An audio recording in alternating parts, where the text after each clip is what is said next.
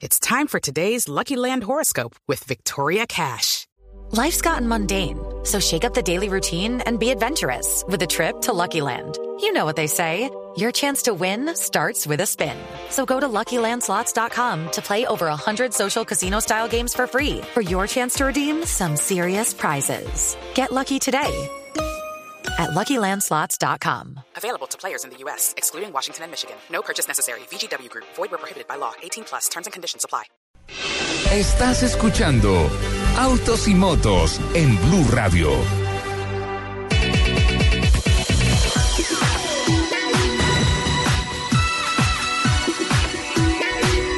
¿Qué tal amigos? Muy buenos días. Es un gusto saludarlos. 10 de la mañana, 8 minutos. Están encendiendo los motores de la información en este su programa sabatino, Autos y Motos, con toda la información de la industria del automóvil, la industria de las motos y eh, eso que tanto nos apasiona.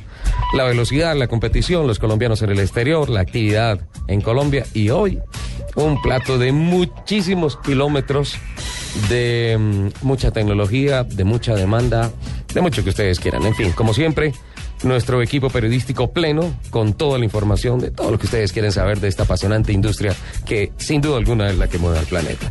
Doña Angie Suárez, en la comunicación, en la producción de este programa, en la técnica sonora, don Alfredo Perdigón y don, Man- don ah, Mauricio Triana, que nos acompaña este fin de semana y aquí en la mesa de trabajo, la bella Lupi. Hola Lupi. Ricardo, buenos días. Nelson, buenos días. Lo veo como enfermito. Hola, Lupi, un poquito inflamado, pero. Pero ahí está, bien. no, no, no. Le voy a, vea, ¿sabe qué? Quiero- Hoy le voy a componer un himno.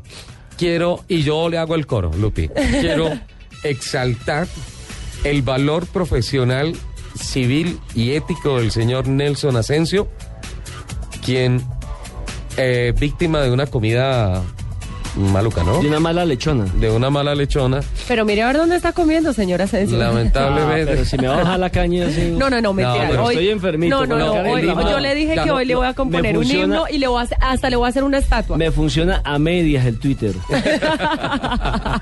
Le- Lo- el los himno- trinitos pasito, por favor. El himno se va a titular Fíjate dónde comes, Nelson. Pero quiero exaltar. Dime con quién comes y te diré quién eres. No, ¿cuánto te enfermas? Pues la verdad es Lupi, que. Señor. me permite exaltar a nuestro compañero No, Nelson no, pero por supuesto. No, así es tiene- para manejar. Tiene excusa médica por tres días y ha dicho no. No le voy a fallar la cita a nuestros oyentes de autos y motos y así tenga problemas de salud. Voy a estar en la cabina. Nelson, un gran ejemplo.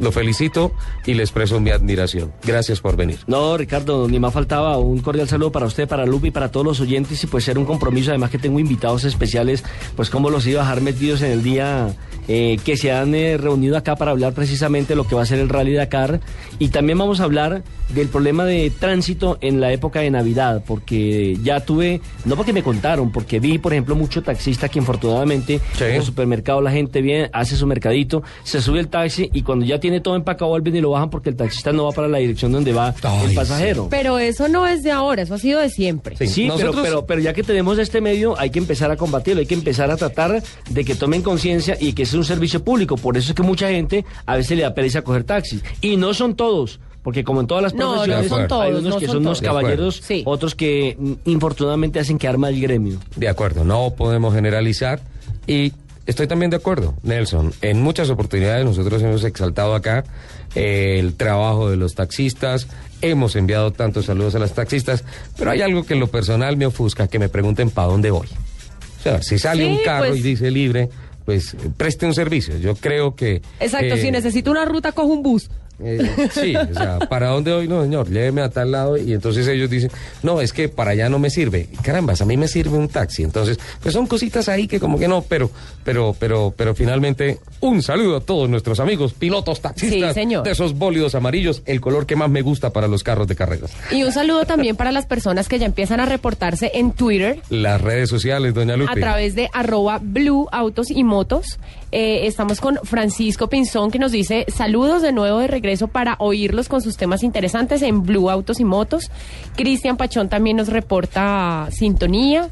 También está nuestro amigo Ricardo Osorio que nos Oso. dice Buenos días, amigos. Un fuerte abrazo de Navidad. Apareció. Listos en sintonía. Llegó diciembre con su alegría. Y re- reapareció. Porque No, desde no, la no. feria- desde la feria del, del automóvil no lo veía. No, él, no, no, no- él no siempre ha estado en sintonía, siempre, siempre ha estado en sintonía. Entonces, un saludo muy fuerte para las personas que ya se están conectando con nosotros, Sí. eh, que nos empiezan ahí a reportar cómo les ha ido en diciembre con la movilidad, porque ha estado bien complicada la movilidad, ¿no?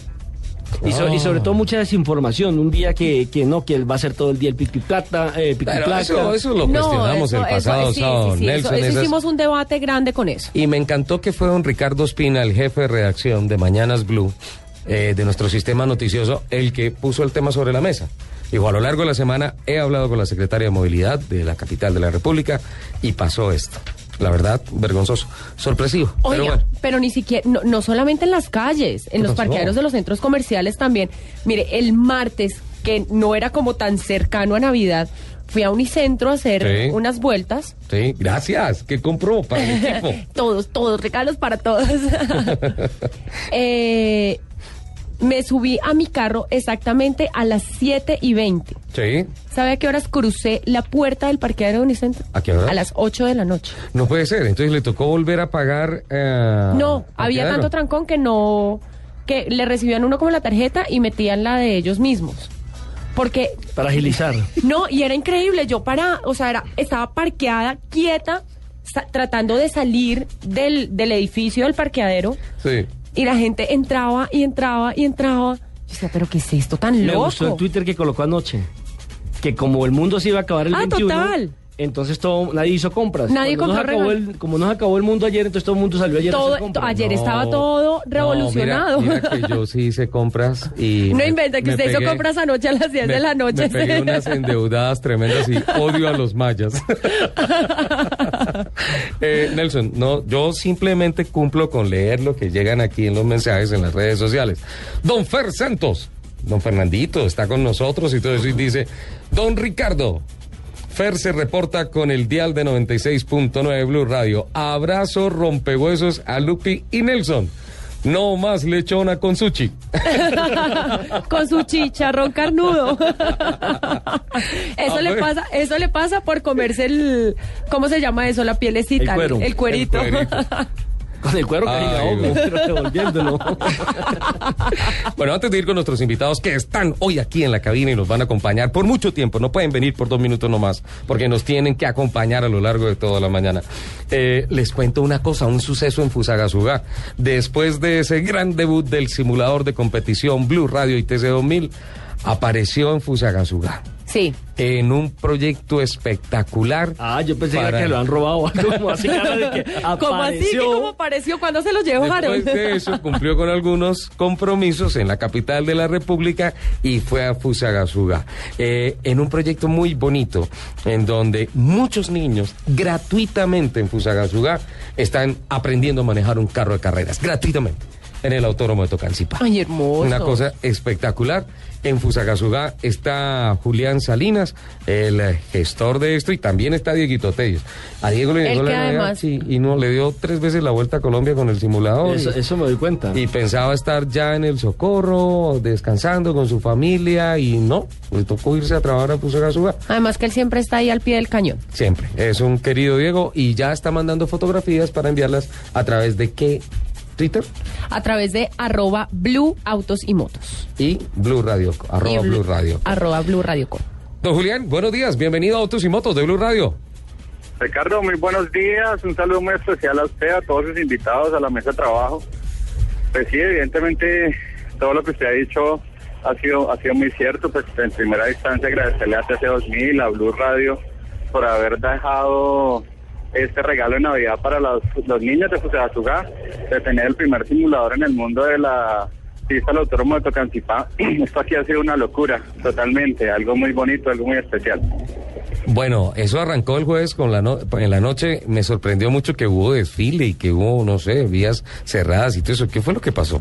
Ah, sí, pues en realidad eh, con, con todo el tema de las novenas aquí en Fusagasugá, pues estaba mucha gente congregada en el, en el, en el parque principal y en las primeras avenidas y, y, pues sí, llegaron ustedes el, el, el jueves por la noche con esta sorpresa, la gente no se la esperaba con esta sorpresa, llegamos eh, en el vehículo, con el tráiler, con las luces prendidas, con todas las sirenas y la gente se, se abarrotó a ver qué era lo que estaba sucediendo, qué era lo que lo que venía para para el municipio de Bucaramanga, porque esta gran sorpresa está enmarcada en el desarrollo que estamos teniendo aquí en el municipio de Bucaramanga por parte de la administración eh, municipal, contigo con todo, con todo el tema de las tecnologías de información y comunicación. Está marcado dentro del programa de contenidos digitales y ustedes con el con el con el simulador son el abrebocas de todo lo que viene en materia de tecnologías para el municipio de Fusagasugá. Queremos que Fusagasugá sea esa, esa, esa ciudad, si no comercial, si no industrial, perdón, si sea una ciudad que genere conocimiento y venta conocimiento y que la base tecnológica sea la que apalanque todo el desarrollo económico de, de esta región, Ricardo. Yo recuerdo, Julián, que cuando hablamos y, eh, y nos dijo aquí en el programa Autos y Motos Nelson Asensio, en Cartagena, en el simulador, Javier Hernández Bonet se, se montó al simulador en el Congreso Nacional de Publicidad. ¿Y allá no lo multaron? ¿No le pusieron parte? Iba muy lento, iba lento, lento, lento. Iba con toda la prevención del también, caso. también por lento le pueden poner un parte. Por obstruir el tráfico normal. Cuando estábamos haciendo ese informe, cuando Nelson Asensio hablaba con tanta seriedad del performance de Javier Hernández Bonet en el simulador en Cartagena, recibimos un Twitter suyo diciendo, ese simulador tiene que ir a Fusagasugá. Qué lindo que Sí, hoy señor. Blue Radio, Autos y Motos y el simulador de competición están allá en este regalo tan bonito. ¿Para cuántos niños han pasado, Julián? ¿Todos? Yo creo que al día de hoy ya vamos alrededor de unos 400 niños a, a las 10 de la mañana, contando con los de ayer. Yo espero que al final del día estén pasando alrededor de unos 1.000 a 1.200 niños porque hemos hecho todo el despliegue también publicitario por la página web de la alcaldía, por las redes sociales, por los medios de comunicación, por la televisión local, de todo lo que implica tener el simulador TC2000 aquí en Fusagasugá, obviamente eh, de que es Blue Radio al- de la mano con TC2000 que están en Fusagasugá, hombre, tejiendo y dando la mano para que este inicio, este nuevo, esta nueva transformación, porque usted sabe que ahora los niños son nativos digitales, ¿no? Nacen con la, con Sí. la tecnología. Sí, como con un gente- chip ahí. Sí. Exactamente, con el chip ya programado. Eh, y pues hombre, eso nos, eso, eso nos da una gran sensación de alegría, de emotividad para seguir trabajando. Eh, créame, Ricardo, vuelvo y le, le agradezco a usted eh, muy especialmente por esa deferencia que tuvo para, para Confusada Fugar. El alcalde está muy agradecido. Ayer, ayer el alcalde no se quería bajar. Qué bueno. Un niño, parecía un niño pequeño. Ahí, ahí- ahí los Va a cambiar, va a cambiar de profesión, de alcalde a piloto. Es va que- a cambiar, sí. Es que manejar una ciudad es complicado. Uy, sí, no, no prefiero manejar en el autódromo. Julián, eh, felicitaciones. eh, felicitaciones por pensar así en los niños de Fusagasugá, por llevarles, ayudar a llevarles este regalo completamente gratis para los niños. Y por favor, síganos invitando, que la pasamos muy rico allá. Bueno, Claro que sí, Ricardo. Ustedes saben que Fusagasugá tiene las puertas abiertas para ustedes. Bienvenidos cada vez que ustedes quieran venir. Desde ya los invito. Estamos con todo el tema de tecnología y pues hombre, ya que ya que estamos de la mano con ustedes, yo sé que les voy a seguir contando muchas cosas importantes que vamos a desarrollar desde aquí. Obviamente para el desarrollo de las, de las comunidades y, y mostrarle a, a Colombia que municipios como Fusagasugá pueden salir adelante por medio de la tecnología. ¿cómo hace para recibir más de mil niños en el simulador, don Diego Telles? Dieguito. Ricardo, buenos días. ¿Cómo están? El Diego, el pulpo Telles. Este está enloquecido, señor. Mire, mire, Diego, después de aguantarse a Lupis, aguanta cualquier niño. ¿Verdad que no, Dieguito? No, no, no, esta es una labor muy importante que hemos venido haciendo y pues bueno, como lo decía Julián, han sido muchísimos los niños, además con una con una dinámica que nos propusimos hacer desde ayer. Cada niño que venga y que quiera repetir en el simulador tiene que traernos cinco amiguitos que no hayan montado. Entonces imaginarán cómo ha sido la, la, el número de niños que han venido y no solo de niños, de muchas personas, de muchas edades, de cualquier tipo de persona. Dieguito, ¿y ah, está seguro que regresa este año? o sea, Pues, si a mí me dicen, si a mí me dicen que me puedo volver a montar en el simulador, si traigo cinco amigos, yo traigo 20. A- Además que eso es un juego de niños, ¿no? Uno, uno dice siente otra vez niño. Sí, total, ¿sabe, Nelson? Sí. Sí, total, genial. Además, lo que más me gusta es salirme del autódromo, darme contra la llanta y no tener que pagar latonero. Ay, sí me puedo estrellar todas las veces. Diego, eh, terminan hoy, ¿no es cierto? Sí, terminamos hoy más o menos sobre las 5 de la tarde. Est- Estuvimos desde el día de ayer con todas las operaciones del simulador y ya, yo creo que por el tipo 5 de la tarde estaremos terminando y ya estaremos de vuelta a Bogotá. Diego, y con esta actividad termina su agenda de presentaciones el simulador de Blue Radio y TC2000 este año. Pues creeríamos, creeríamos que sí, pero cualquier cosa que nos salga, ahí estaremos como siempre enfrente de todo, llevando la experiencia de Blue Radio y TC2000 a todas las personas que quieran experimentarla. Bueno, pues en nombre, usted finalmente es embajador porque pues es como un satélite ese simulador de Blue Radio. Sí. Sí, sí. Eh, además vi fotografías que ya enviaron y ya están saliendo en, el, en la red, en el Twitter. No, señor, aún no. Bueno, Ronnie, ayúdanos por favor a mandar esas fotografías que ya llegaron desde. Fusagasugá. Eh, pero, pero sin duda alguna unas fotografías espectaculares. Sí, todo Y- no puede ser millonario, Ronnie. y se hace que no es con él el tema. ¿ah? La pena mira para el techo. Eh, Diego, felicitaciones por este gran trabajo y feliz retorno a la capital. Muchísimas gracias Ricardo, un saludo para Lupi y para Nelson. No me voy antes de decirle que se ve muy bonito el simulador al lado del pesebre, de todas las de todas las celebraciones navideñas y también me estoy dando cuenta que en este momento están saliendo de primeras comuniones en la iglesia. Entonces esto es gente vestida de diferentes maneras, niños, gorros de Navidad, mejor dicho, de todo. Ay, no, hermoso, fotos, fotos, por muchas, favor. muchas fotos, por sí, favor. Sí, sí, sí, sí, ya, Muchas ya fotos. les mandaré fotos. Muchísimas gracias. Feliz Navidad, Diego. Tellecito, un abrazo, feliz Navidad. Lo mismo, mi Lupi, desde donde sea que me encuentre con el simulador, les mando un gran abrazo a todos. Un abrazo, Diego. De, de cada lado me tienes que traer un regalo, ¿no? Perfecto, listo. Regalos simulados. 1024. Qué Ahí está Diego Telles. Dice, ya no peleen, que estamos en Navidad. Eh, para mí, que Diego no regresa hoy. Ay, no, qué lindo. No, pues es que imagínese el problema en el que se mete. A uno de pelado le dicen, traiga cinco amigos y se vuelve a subir. Y entonces uno llega a las 4 de la tarde con los cinco amigos. Y, y uno en vacaciones. Y le dice, No tiene problema de Sí, tiempo. claro. Y le dice, no, ya, me voy. Mire, le cuento. Señora. Arturo Puerta nos reporta en Twitter. Me vine de Bogotá a pasar mis vacaciones en Curramba y la congestión aquí por época de Navidad es peor que en Bogotá. Entonces las congestiones no solo se están viviendo en Bogotá, se están viviendo en todo el país. Qué bien, qué bien. Eso me encanta. Me parece genial. Muchas gracias por esos mensajes. Nos pueden seguir. Quiero ser reiterativo.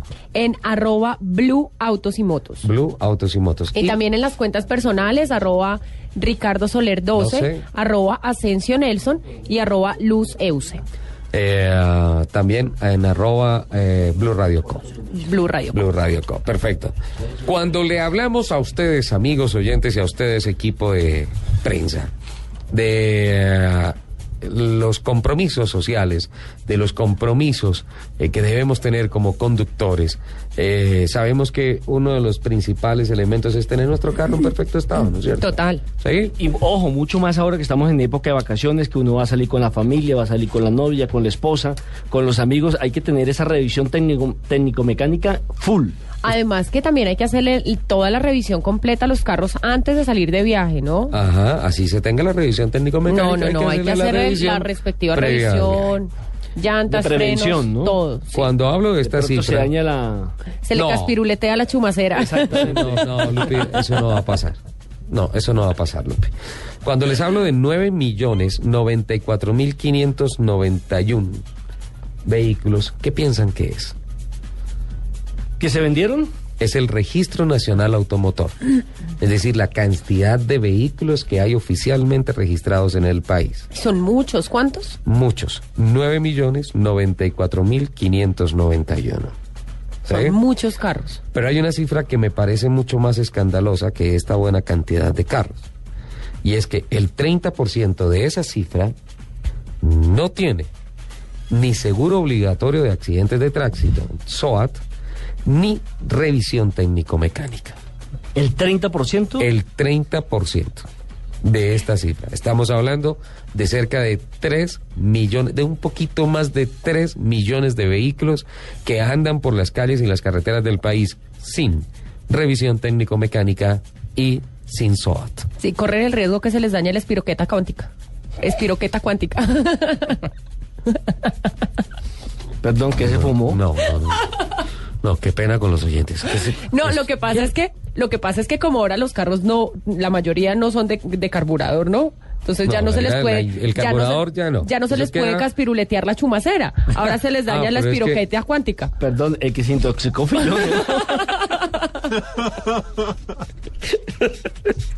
Qué barbaridad. Estas cifras nos preocupan profundamente y por eso vamos a establecer comunicación con el coronel eh, Luis Antonio Montenegro, el hombre encargado de toda la gestión de control de, mm, de tránsito y Eh, transporte. eh, sí, en el es, el, es encargado en este momento, en, en época de Navidad, de manejar Ajá. todo lo que tiene que ver el tránsito en la capital de la República. En este momento está en rueda de prensa precisamente en el terminal de transportes para Ajá. coordinar, para eh, darle una luz también a los pasajeros que van a tener la posibilidad de salir durante el fin de año a las diferentes ciudades y cómo va a ser el comportamiento, cómo va a ser la revisión y demás. Recordemos que hace poco, hubo- esta semana hubo una tragedia terrible. Terrible. 27 muertos. Infortunadamente se volteó un bus yendo para la ciudad de Cali. 27 muertos y empezó eh, el estudio, ¿no? Que, el carro no estaba en buenas condiciones, que no tenía la revisión técnico-mecánica. eh, una cantidad de cosas que a mí me asombraron, porque entre otras cosas, eh, quien había contratado es una empresa internacional, los servicios de, este bus. Imagínese eso. Definitivamente la falta de conciencia es tremenda. Pero bueno, como está en rueda de prensa el coronel Montenegro, en cualquier momento nos va a atender la llamada. Eso quiere decir que vamos a continuar adelante con nuestro contenido editorial del programa y en cualquier momento vamos a tener al coronel Montenegro. Llegó la hora, 10 de la mañana, 28 minutos, de saludar a nuestros invitados aquí en la cabina. Lupi está muy activa hoy.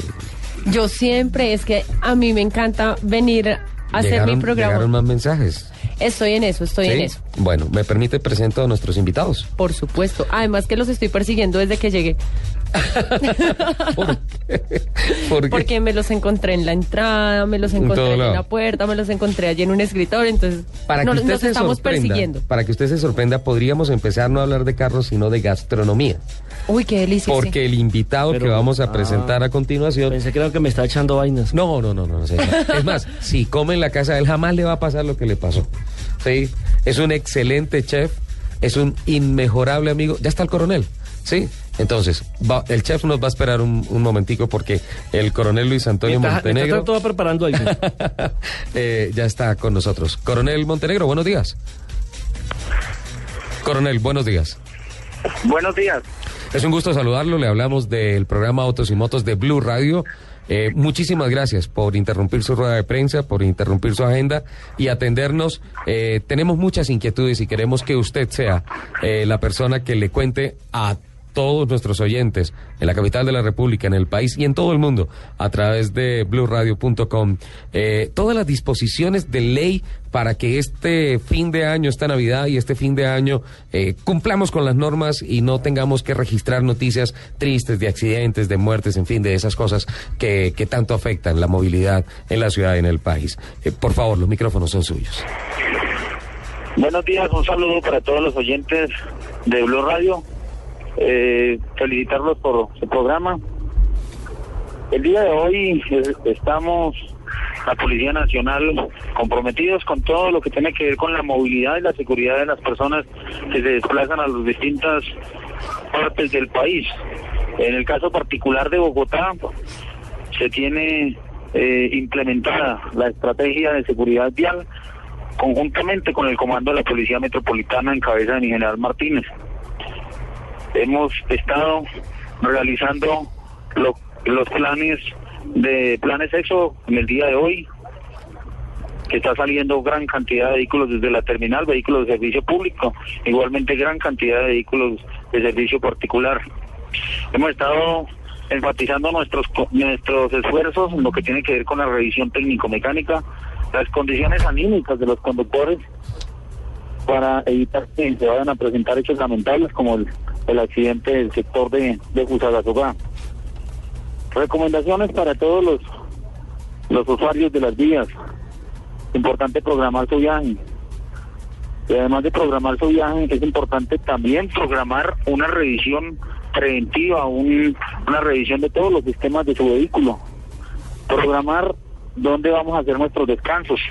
Es importante que cada dos horas y media, máximo tres horas, el conductor eh, detenga su vehículo en un lugar adecuado de la vía, haga algunos ejercicios de estiramientos, tome suficiente líquido, no consumir demasiada demasiados alimentos y sobre todo que sean que contengan eh, eh, grasa Sí. porque esto al iniciar el metabolismo eh, lo que causa es sueño y allí es donde se presentan también dificultades y los los accidentes de tránsito acatar todas las normas de tránsito. Están las señales de tránsito instaladas en la carretera. Sabemos a qué velocidad podemos movilizarnos. E igualmente no sobre no sobrepasar en curva no adelantar en doble línea continua. Eh, tomar el viaje con calma con mucha paciencia y disfrutar del viaje, disfrutar de este clima que prácticamente nos acompaña en todo el país y donde junto con su familia o en el caso de los conductores de vehículos de servicio público, pues dis- disfrutar de del viaje y hacer agradable a los pasajeros eh, estos estos recorridos.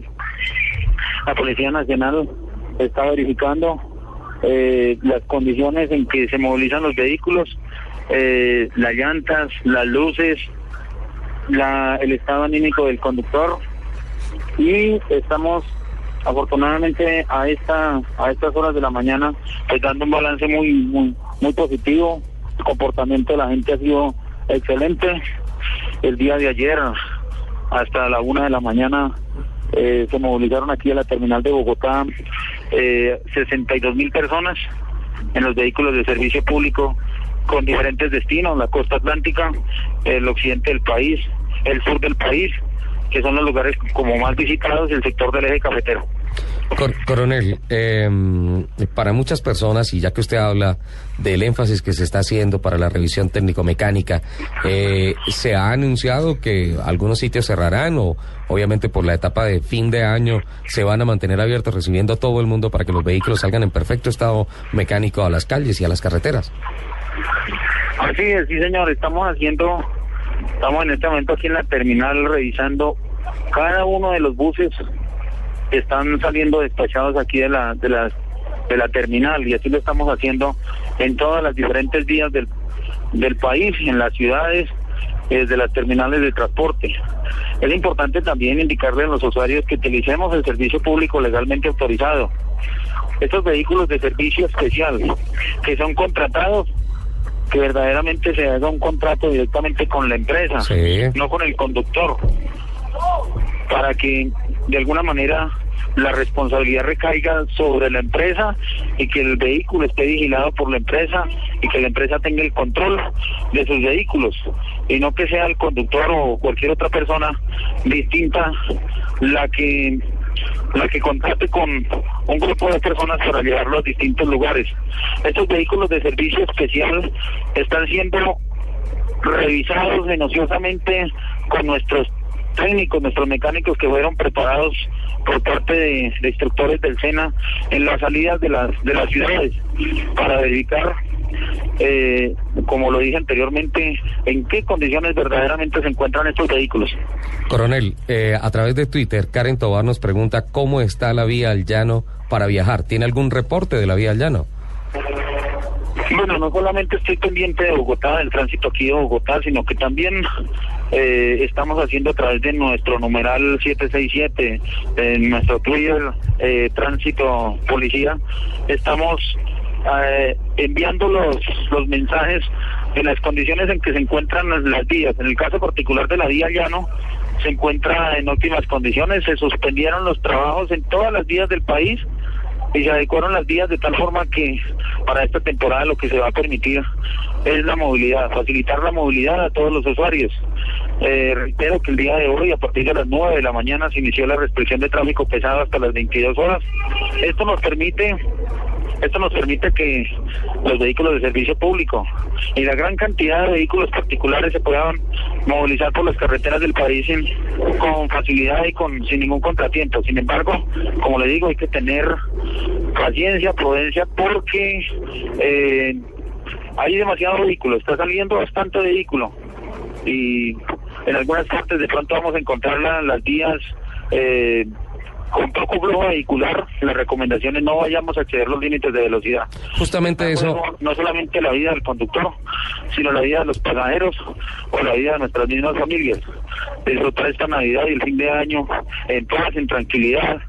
Y lo más importante también, mensaje que da a nuestro director de tránsito y transportes, en el Francisco Patiño Fonseca, es por favor, si va a conducir, no, no consuma bebidas embriagantes.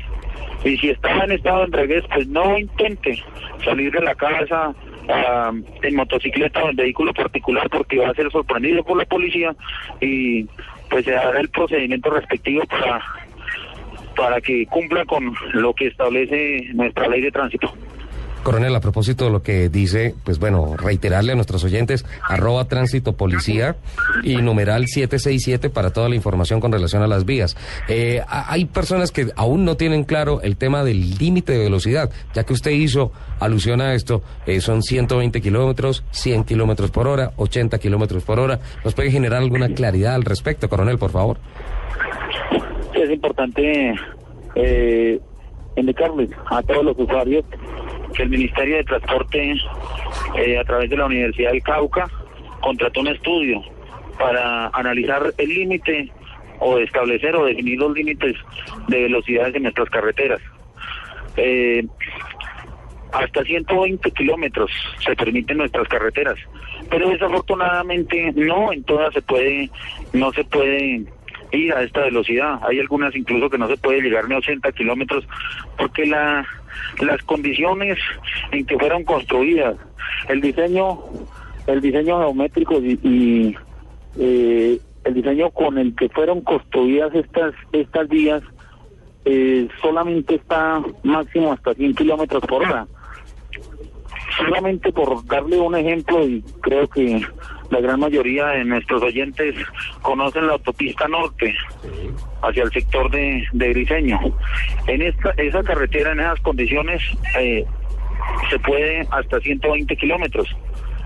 Pero carreteras como, como la de la que va hacia el sector de, de Honda, Guardas, o en las carreteras del Tolima, están definidas, están definidas y así quedaron, así quedó regulada la velocidad y se instalaron los tableros de 80, de 40, de 60, porque si algún conductor sobrepasa los 80 kilómetros donde está la señal, tiene un alto riesgo de accidentarse porque precisamente se coloca la señal allí para indicar que a esa velocidad máxima se puede ir porque lo permiten las condiciones geométricas de la vía.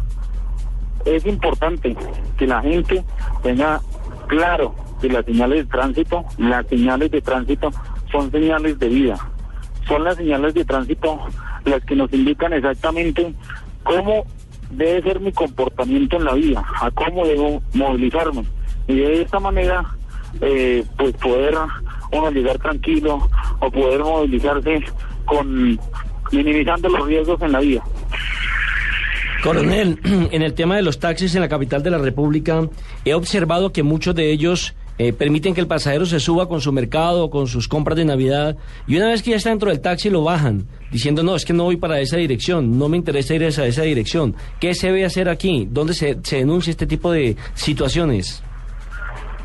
Bueno, eh, nuestro manual de, de infracciones de tránsito, eh, concordante con la ley de tránsito, con nuestra ley 769, el negarse a prestar el servicio público, servicio público individual en un, en un taxi, es eh, eh, si la autoridad de tránsito o el usuario lo denuncia, el conductor se hace acreedor a una sanción, a una infracción de tránsito equivalente a 45 salarios mínimos mensuales. Es similar a, a la misma infracción o la misma sanción que se aplica al conductor que conduce en estado de embriaguez. Aquí lo importante es que el usuario de la vía, eh, por seguridad, eh, es importante eh, utilizar ya sea por internet o por la vía telefónica para llamar a las empresas de taxis y de esta manera estar seguros de que el vehículo que me va a llegar está debidamente primero autorizado, homologado Sí. y es un conductor que que responde ante las obligaciones no solamente eh, con respecto a la ley, sino también con respecto a las obligaciones de la empresa.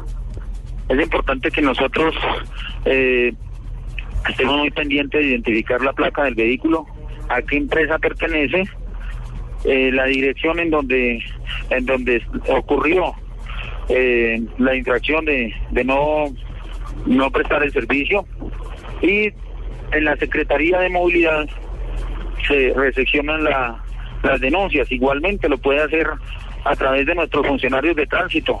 Nuestros agentes de tránsito de la Policía de Bogotá eh, también tienen los formatos para recepcionar este tipo de quejas y allí la Secretaría de Movilidad eh, inicia una investigación a la empresa llamando llamando prácticamente la atención a estas personas que, que están infringiendo las normas de tránsito. Importante como recomendación a todos los usuarios que en esta temporada utilizan el, el servicio eh, público individual, el, el taxi, que por favor tengamos muy en cuenta cuando nos subamos a este vehículo, en la tarjeta de control que está el respaldo de la silla, está toda la información del conductor, está la fotografía, a qué empresa pertenece. Eh, es importante anotar en un papelito, tener un- una forma de anotar en su mismo celular para que tengamos eh, alguna información en caso de que nos, se nos presente alguna inconsistencia o algún, algún problema, poder nosotros saber quién fue el que nos prestó el servicio e incluso hasta denunciar la, la calidad de servicio que están prestando nuestros taxistas, a quienes les hago Sí. una invitación grande para que todos los turistas, todas las personas que vienen a visitar no solamente Bogotá, sino las diferentes ciudades del país, eh, los atendamos como, como verdaderos ciudadanos, atendámoslos bien, hagámoslos que se sientan bien en, en la ciudad donde se encuentra, ilustrémoslos, enseñémosles y que prestemos un excelente servicio. Eh, coronel, eh, rápidamente, ¿cuántos autos piensa usted que deben salir de la capital de la República en este periodo vacacional y también cuántos entran? Porque es que mucha gente sale, como usted lo decía, a la costa, al Tolima Grande, al, al eje cafetero de vacaciones. Pero de allá pero muchos también se vienen nos para vienen acá. para acá. Bueno, sí, la verdad es que se ha venido incrementando año por año la movilidad, no solamente en Bogotá, en las salidas de Bogotá, en el sector de Cundinamarca, sino también a nivel nacional.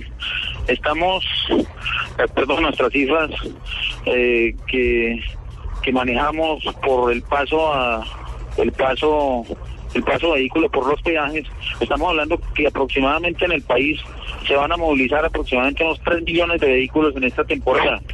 En el caso, en el caso de Bogotá, entrando y saliendo, porque es que eh, hay muchas personas que no solamente eh, van de paseo a, a otras regiones del país, sino que van a la finca allí a Melgar, a Girardot, a Fusa. Son eh, viajes cercanos que hacen a sus fincas y regresan a Bogotá. Sin embargo, estamos calculando que para este para este año se incremente la movilidad aquí en el sector de Cundinamarca en un 25%. Estaremos hablando de más de 600 mil vehículos que se movilizarían eh, por las carreteras de Cundinamarca. Solo, el solo, la sola noche de ayer de Bogotá fueron más de más de 6 mil vehículos que salieron entre las 7 de la noche y las, do- las 12, una de la mañana de aquí del sector de Bogotá. Bueno, pues ahí están cifras contundentes. Coronel, muchísimas gracias. Sabemos que tienen muchísimo trabajo. Cuente obviamente con nuestro apoyo de Autos y Motos de Blue Radio para que la comunidad esté enterada de todas las normas para que evitemos accidentes. Feliz Navidad, coronel. No, agradecerles a ustedes por toda su colaboración, el, el acompañamiento permanente que han tenido con las autoridades, con la Policía Nacional. Y en nombre de la Policía Nacional, eh, una feliz Navidad para todos. Que disfruten, que estén muy contentos, que estén tranquilos, que reflexionen sobre cada una de nuestras tareas diarias que, que nosotros adelantamos para seguir eh, buscando la mejora continua de nuestro país. Un saludo para todos y estamos muy comprometidos con la seguridad del país. Entra sonido, música, aplausos y locutor con tono muy al corazón. Gracias por creer en nosotros desde el primer día, por ser pioneros, por ser anunciantes Blue Radio. Feliz Navidad y feliz año. Blue Radio, la nueva alternativa. Gracias. Estás escuchando Autos y Motos en Blue Radio. 10 de la mañana, 47 minutos. ¿Qué pasó, Lupe? Ricardo, eh, yo creo que es importante reiterar la Sí. información de las personas que van a viajar porque los tuiteros nos están preguntando mucho sobre el estado de las vías. Sí, sí, sí. Entonces, reiterar como la información en dónde pueden mirar los estados de las vías a nivel nacional. Arroba Tránsito Policía es el Twitter que se puede seguir. Sí. Y el numeral 767 para que allí se pueda solicitar información del estado de las carreteras. Bueno, eh, importante eh, lo que nos ha dicho el coronel Montenegro. En todo el país se dio la orden de parar todas las obras y la disposición de las carreteras están listas para que eh, los cerca de 3 millones de vehículos que se considera se van a mover en esta época del año, pues puedan hacerlo sin inconvenientes. Oiga, ¿sabe qué se me olvidó, qué, qué se me pasó preguntarle Sí. al coronel? Eh, No, si quiere, vuelvo a llamar. no, gracias. Eh, ¿Será? eh, Es que tenemos invitados, los tenemos hablando, hablando del tema de los de los taxistas. Sí. eh, hay muchos que están Los que cobrando cobran las primas. La prima, no es Y a las obligatorio. malas, ¿no? Y a las malas. Sí, No es lo cobran obligatorio. por derecha cuando cuando le cobran a uno. ¿Cómo llama el muñequito que, que promociona eso en televisión? Eh, el animado, el dibujo animado. ¿Cuál? El de tránsito. Segurito. ¿Segurito? No, no, no, no, el otro, el otro. ¿Qué tal es? ¿Qué tal es? No, bueno, no me acuerdo. Habla No, hay uno que se precisamente- llama tal cual. Eh, tal cual, tal cual, es tal cual. Ta- tal cual tiene una Oiga, campaña. ¿Cómo se llama? Tal cual. tal cual. ¿Y cómo dice? Oiga, No. ¿qué ha pasado con las primas de los taxistas? Sí, sí, sí. Esa es la campaña que tiene, que tiene tal cual. Ay, Lupi, ¿qué, qué le dieron de desayuno? Pero ¿Qué es cierto, pasó? es cierto, tiene una Oye, campaña. ¿qué pasó? Pero se ve, ve que Hablé de desayuno, hablé de gastronomía, hablé de comida y hablé de un invitado y no lo presenté. Obviamente, teníamos al coronel Montenegro. Oiga, ¿y qué ha pasado con el invitado? Preséntelo No, yo lo presento. El capitán Fernando Jaramillo. Un aplauso para el capitán que llega aquí a la cabina de autos y motos de Blue Radio. ¿Qué tal, capitán? Muy bien, muy bien. Muchas gracias por la invitación, Richard. Eh, qué rico estar aquí con Nelson Asensio y espero que te mejores muy pronto de, ese tema gastronómico. Hay que te invitarme entonces mal. a, a su cocina. Bienvenido siempre, Nelson, bienvenido siempre. Porque aquí de los tres el que mejor cocina es Ricardo. Sí, sí. y sí, sí. bueno, y de lo que... A Lupi se le quema un tinto. Ah, sí, a Lupi se le... Eh, Bueno. le- no le consta, qué pena. No, pero, pero estamos muy No, agradecidos con Lupi porque gracias a la persecución de ella pudimos llegar al estudio aquí de Blue Radio. Muchas gracias. Capitán, se No, los- pero si yo hubiera sabido que venían para aquí, los traigo de la mano. No, perfecto, Lupi, muchas gracias. No, ya fue suficiente con eso, ya quedamos bien impactados. Muchas y gracias. ya saben por dónde es el camino Sí. y todo. O- o- Sí. Una vez me tocó ir a grabar donde Fernando, por allá en la, cien- en la como ciento 147. con séptima, ¿no? Sí. Y allá fue la primera vez donde yo vi el carro que se subía a ese montículo como nos tocó en la feria del, Del automóvil, sí. Sí, sí. Allá donde hacía referencia. En la. ¿Qué había ya? La, la pista. En la pista de Istoyota, de en la Istoyota. 150, En la con- 150. con séptima, sí. Ah, esa pista es brava. Esa pista es Y además tiene fosa maldita Brava, y todo. tiene de todo, tiene de todo. Realmente es muy interesante. Yo, la última vez que di vuelta en esa pista fue en un club car. En un En un club car 4x4 diésel. diésel. Una cosa de 25 caballos que lo vi jalando una burbuja, una montana. Sí, esos son Eso es una cosa car, sí. increíble lo que hicimos allá. Eh, ¿Hay más invitados, don Nelson? Sí, señor. El otro invitado nada más y nada menos que Sebastián Toro, quien va para el Rally Dakar y tiene un dicho que me llamó la atención después de ver el brochure de él anoche. ¿Cuál? Dice, el que no anda, no vive. O sea, que el hombre disfruta lo que hace, le pone mucha pasión, mucho corazón y pues bienvenido a Blue Autos y Motos. Es un placer contar con usted, uno de los deportistas insignes en este próximo Dakar. El placer es mío, muy buenos días a todos. Lupita, Ricardo, Nelson y toda la audiencia. El que no anda, no vive. No vive. Y, y le le voy a dar una noticia como para arrancar. Ya le voy a dar la primera baja del, del rally. ¿Sabe ¿Cómo? quién es? ¿Quién? Marcoma. ¿Qué pasó con Marcoma? tuvo un problema en hombro en el hombro y no va a correr Marcoma que es que es uno de los de los digámoslo así de los eh, eh, pilotos bandera Icónicos. del, Dakar creo que top. ganó en el 2006 y lo va a reemplazar un norteamericano que no estaba ni en los planes de nadie. Se llama Kur Caselli, el equipo KTM. KTM. Él eh, no estaba, como le digo, por lo menos en el proyecto y ante la lesión de Marcoma, inmediatamente le dieron su moto. Pero ojo que los americanos, por su experiencia en la Baja Mil y por tantas travesías ah, off-road que tienen en, en los Estados Unidos, no son invitados de piedra. y ya no se podrá dar lo que llamaba el director del rally, el señor eh, Etienne Lavigne, que dijo que Marcom y, y Cyril Deprez es más o menos enfrentar por, por colocar un, un símil o comparación a Rafael Nadal con Roger Federer. Ni más ni menos. Eso es un mano a mano de haces espectaculares. Capitán, Dakar 2013, versión Suramérica, Lima, Santiago de Chile. Del 5 al 20 de enero.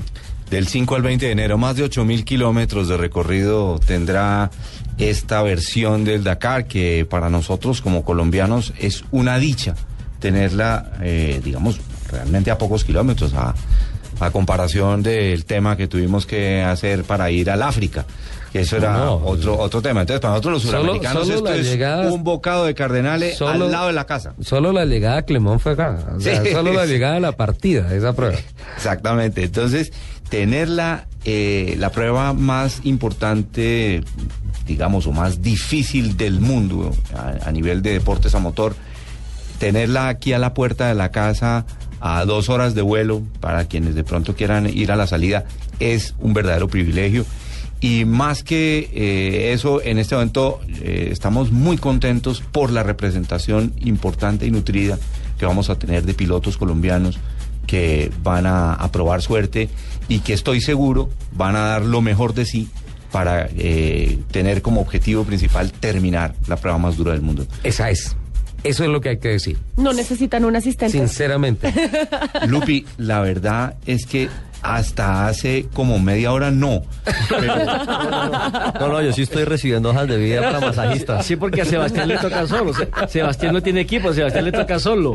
No le puedo creer. Oiga, qué caballeros, ¿no? Sí, O sea, qué amabilidad, o sea, sorpresivo, ¿ah? Recordemos que el rally arranca en Perú, pasa Sí. por territorio chileno, va a Argentina por el lado de Salta y retorna nuevamente a Chile. Es decir, el rally comienza en Lima y termina en Chile. Son dos Es- pasos de los Andes. Esa- cinco etapas en Perú, cinco etapas en Argentina y cinco etapas en Y Chile. estuve revisando la hoja de ruta y creo que esas tres primeras etapas van a ser bravísimas. Mira, ahí les van a dar Las cuatro primeras muy etapas. duro porque, eh, digamos, tradicionalmente el Dakar, desde hecho cuando se salía de Europa, se llamaba eh, antes del año 2000 París-Dakar, ese fue su nombre inicial, y hacia el año 2000 cambió de nombre por solo Rally Dakar.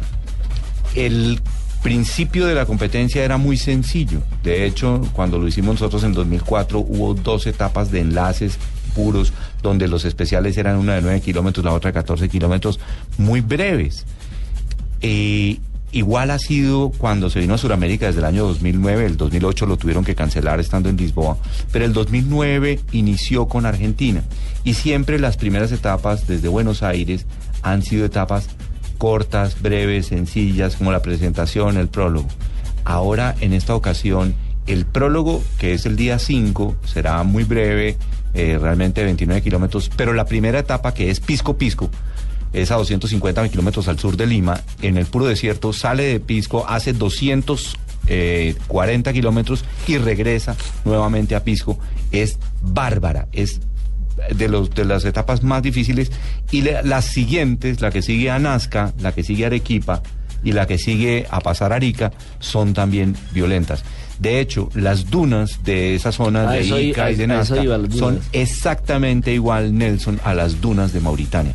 Que nosotros hemos tenido la posibilidad de ver las dos dunas en, en aspectos competitivos y en aspectos eh, de turismo y hemos visto que son exactamente iguales. No tienen nada que envidiarle las dunas de Ica. Por eso la organización de Dakar, la ASO y en general los pilotos y las organizaciones viven tan contentos con esta zona desértica de Perú, Chile y Argentina. Además no tienen beduinos. No tienen beduinos, lo que tienen es chess y gente amable, querida, que le ofrece ceviche, asado, de todo, porque el, el público es impresionante, lo que no había en África. En África tú pasabas eh, más de mil kilómetros en Mauritania Sin y solamente, pues muy poca gente, se ve muy poca gente, de pronto camellos y básicamente eso es. Aquí hay un público constante y permanente a toda hora, lo cual emociona muchísimo a los participantes y por supuesto a los que a quienes patrocinan y a las marcas. eh, ese es, es un aliciente muy grande. Cuatro millones y medio de, de espectadores en vivo a lo largo del recorrido del año pasado. Cuatro millones y medio. Ah, qué visibility tan bravo.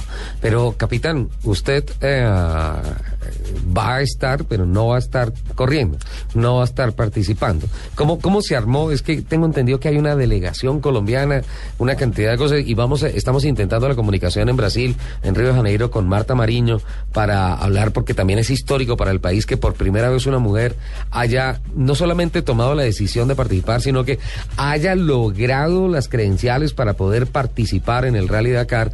Eh, en cualquier momento vamos a tener la comunicación con ella y, y- y sinceramente me encantaría que habláramos un poquito eh, de manera global de cómo se está organizando este equipo, cómo es el tema. Mira, Richard, eh, nosotros desde el año 2005 en la Fundación Rally de por Colombia iniciamos con el tema del Rally Ride después de haber hecho esa participación contigo que hicimos con el equipo Café de Colombia en Dakar. En el año Y 2004. En el año 2004 en África. Eh, nosotros participamos en una categoría que se llama T5, que es de asistencia. No competimos, hicimos un recorrido completo de los 11.400 kilómetros. Tuvimos eh, la ocasión de mirar con detalle absolutamente todo y a partir de ese momento iniciamos ese tema del Rally Ride en Colombia, en el 2005. Esa es la verdadera ganancia, esa...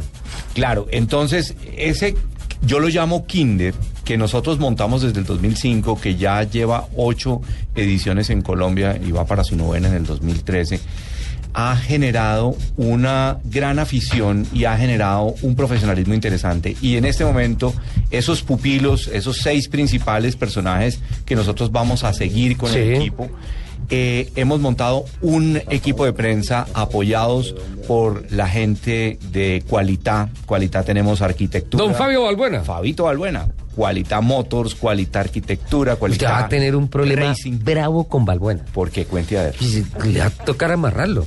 O sea, cuando él vea que arranque todo el mundo y él ahí con prensa, eso, eso va a ser complicado. Él va a querer correr, obviamente, No, pero yo pero creo claro. que este es el, el- el espacio donde él se va a dar cuenta bien exactamente qué es lo que hay que hacer, porque estoy seguro que Fabito tiene un proyecto para arrancar en 2014 con seguridad. Capitán, tengo, ah, y qué bueno ir primero, ver, conocer, aprender. y Eso todo. es. Me parece genial. Y Eh, cuando tenemos- volvamos, Sí. cuando volvamos eh, de Ah, las ¿es que usted se va a ir? Ah. no, cuando volvamos de las noticias, eh, aquí me acaban de pasar todos los recorridos de cada etapa y el y el kilometraje. Me parece maravilloso. Entonces, Usted tiene una tarea que también es Pero hablarnos aquí de se la tengo los perfecta. trineos. Los ha trineos. investigado y va a hacer un desglose de Papá técnico Noel. del carro de Papá Noel. Bueno, nos vamos a Voces y Sonidos de Colombia y del Mundo y ya venimos con mucho más en Blue Radio Autos y Motos.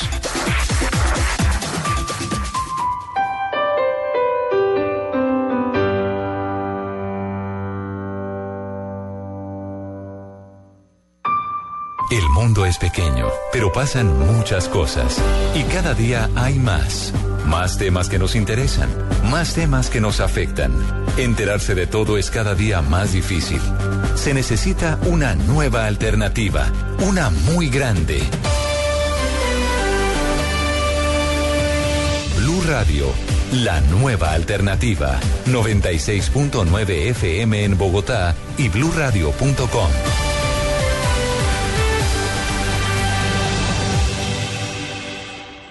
Este domingo, después de las noticias del mediodía en Mesa Blue, la chef, columnista y docente Juanito Maña, para quien su hobby después de cocinar es cocinar, nos hablará de las recetas y costumbres en la mesa para esta Navidad y fin de año. Soluciones a sus inquietudes en Mesa Blue. Este domingo después de las noticias del mediodía. Presenta Mabel Lara y Felipe Zuleta en Blue Radio y bluradio.com. La nueva alternativa.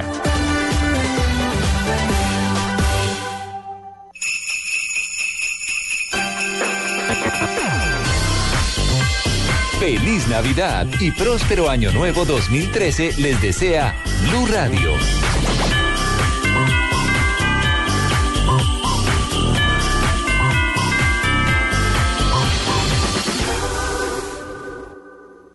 Bogotá, Medellín, Cali, Barranquilla, Neiva, Villavicencio.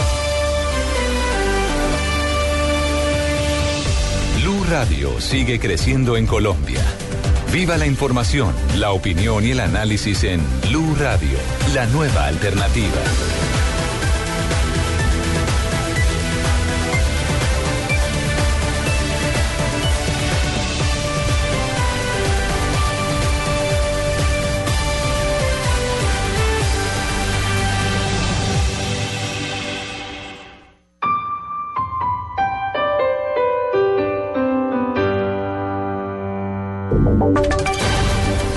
Y sonidos de Colombia y el mundo en Blue Radio y bluradio.com, porque la verdad es de todos.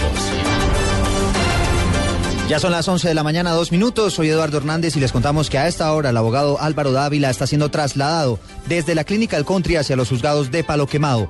Tendrá que responder por el carrusel de la contratación. Pablo César Guevara con la información. Buenas tardes.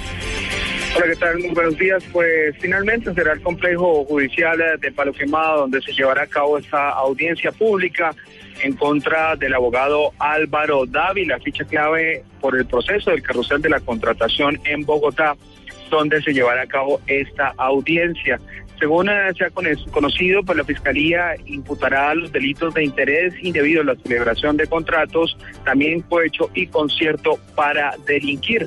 Recordemos que el abogado Álvaro Dávila había sido recluido en las últimas horas en la clínica del country por algunas afecciones de salud pero finalmente se determinó que será en los juzgados de Pueblo Quemado donde se va a llevar a cabo esta audiencia pública. También cabía la posibilidad se efectuara en la misma clínica del country, pero al final esa opción fue descartada.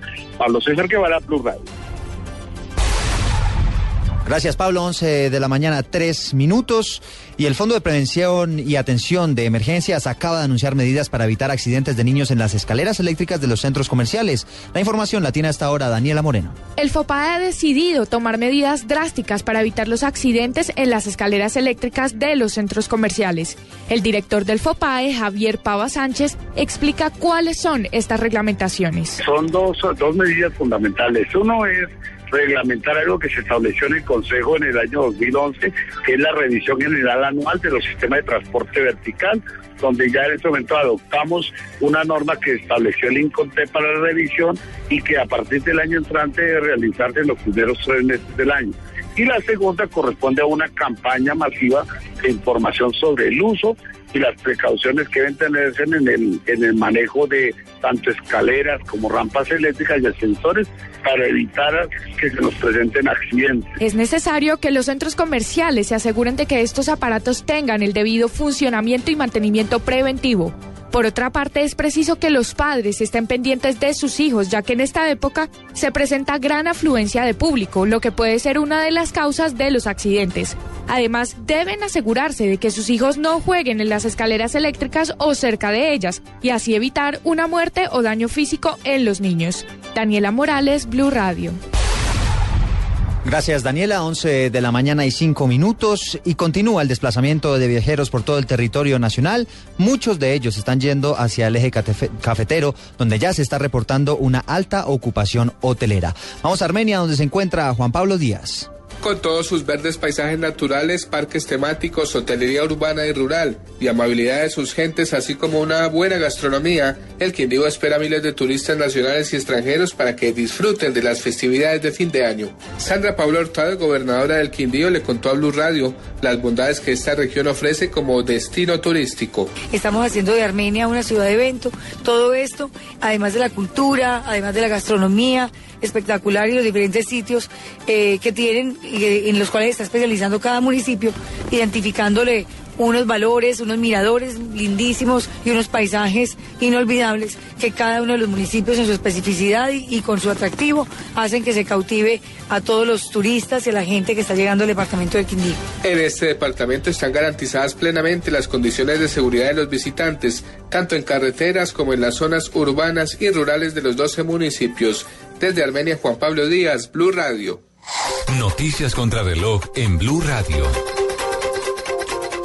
11 de la mañana, 6 minutos. El Congreso le pidió al presidente Juan Manuel Santos que convoque al Comité Ejecutivo del Sistema Nacional de Atención y Reparación Integral a las Víctimas para evaluar varias preocupaciones que se presentan en torno a la aplicación de esta norma. Continúa paralizada la operación del sistema masivo de transporte público Transmetro en Barranquilla. Los trabajadores mantienen la huelga porque no se ha llegado a un acuerdo para que les paguen lo que les adeudan. Sigue creciendo el número de muertos por tiroteos en Estados Unidos. Dos personas más murieron durante una balacera en un bar de Alabama. A esto se suma las cuatro personas que fueron asesinadas esta mañana en una carretera del estado de Pensilvania. 11 de la mañana, 7 minutos. Continúen con Autos y Motos en Blue Radio. Esta es Blue Radio. En Bogotá, 96.9 FM. En Medellín, 97.9 FM. En Cali, 91.5 FM. En Barranquilla, 100.1 FM. En Neiva, 103.1 FM. Y en Villavicencio, 96.3 FM. También en bluradio.com y a través de Twitter en arroba Blue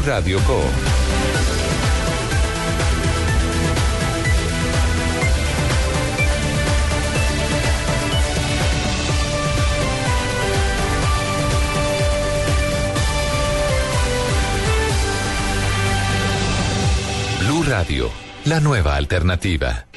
Estás escuchando Autos y Motos en Blue Radio. 11 de la mañana, 7 minutos. Continuamos nuestra marcha hacia el mediodía en Autos y Motos. Que Don que soy animal raro, que todo el mundo se para ahí al frente, mirame la cara. Ya sé que estoy inflamado. No, no vamos a mandar fotos. Insisto, reitero mi admiración por su eh, condición profesional de estar acá cuando tiene una incapacidad médica. Bueno, don Sebastián Toro. El... Le, le- le doy rápidamente Sí. el palmarés. Es campeón nacional de enduro novato 1995. Campeón nacional categoría para experto 1996. Segundo en el Rally Raid Colombia 2010. Segundo en el Rally Rueda Libre del 2011. Quinto en el Rally eh, Rueda Libre por Colombia del 2012. Y primer puesto en la válida Baja Orinoquía 1000. eh, con ¿En qué moto- año? eh, Este año. Este año. Este año, sí, Este correcto. año. Con eh, la moto del RAI, del RAI colombiano libre eh, por Colombia. Este- Como, como para que la gente vaya sabiendo que es un piloto, primero muy joven, ¿no? Porque lo acabamos de conocer, ¿cierto? Segundo, que ya tiene un- una ganancia y la experiencia, el estar en el podio y que seguramente pues no le vamos a pedir ni le vamos a decir que vaya a ser campeón o que vaya a ocupar el podio en el rally, pero que sí va a ser una etapa de aprendizaje inmensa. Creo que la universidad para él, la graduación. Total, Sebastián. Con ese palmarés y se da el salto al Dakar. Sí, sí, yo creo que vengo soñando con este tema hace unos 20 años que estoy en las motos. Eh, ante todo debo No, presentar. no, no, ¿cómo así que 20 años? O sea, ¿cuántos años tiene usted? 20. Empezó, empezó a los dos. Ah. Por lo que veo los tengo engañados. Tengo 34 años. no, pues ¿Botox o qué? Ah, sí, ¿qué- qué es eso? ¿Ah? Sí, sí, 34 Usted más años. Botox de día y de noche. Rallies, rallies, eso rejuvenece. Capitán, usted está sancionado. Porque es que imagínate que nuestra productora Angie Suárez nos dijo que se siente ofendida porque usted no la reconoció. No, pues Ella- tampoco me reconoció a mí, me lo acaba de, de- de- de afirmar aquí Pero es que está Ella- irreconocible, la verdad. Ella, ella desfiló en una presentación de moda ¿Quién? deportiva. ¿Quién? Angie. Y, y ha ha acompañado Rally Ride varias veces. Entonces, no, no, entonces yo creo que capitán usted está sancionado. Lo que pasa es que Angie no la veía hace rato, pero inmediatamente me dio señas, inmediatamente la reconocí, está muy linda y la veo trabajando muy profesionalmente aquí en esta producción de Blue Radio de Autos y Motos y me sorprende gratamente, además quiero mucho a José y a Clema, la- los papás de Angie. no, todo terminó en familia. sí, yo sé por qué me sabotean la, la- la entrevista con don No, Sebastián. volvamos con la edad de Sebastián y el botox que se aplica y todas la- las Pero mucho. mascarillas de No jodas. pepino y todas esas cosas. Esos son rallies, esos son No, rallies. es como- si es que quieren parece- rejuvenecer, hagan rallies. No, capitán, Parece no como se si- arrugan los rayos. Parece como si durmiera con la cabeza entre el congelador. Sebastián, ¿de dónde nació ese sueño? 34 años. ¿Dónde nació ese sueño? Bueno, no, como les decía, hace, hace muchos años me, gustan las motos y estoy montado en una de ellas. Ante todo me presento como un piloto aficionado, eh, con mucha humildad.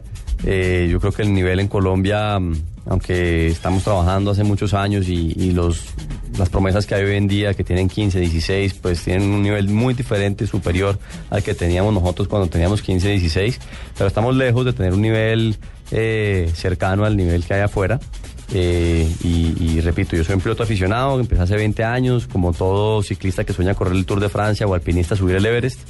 Yo como motociclista de off-road he soñado toda la vida en correr el Dakar y hace un año largo, en agosto del año pasado, gracias a Fernando Jaramillo, eh, que invitó a Jordi Arcarón y a Juan Manuel Pedregá a la válida de La Guajira.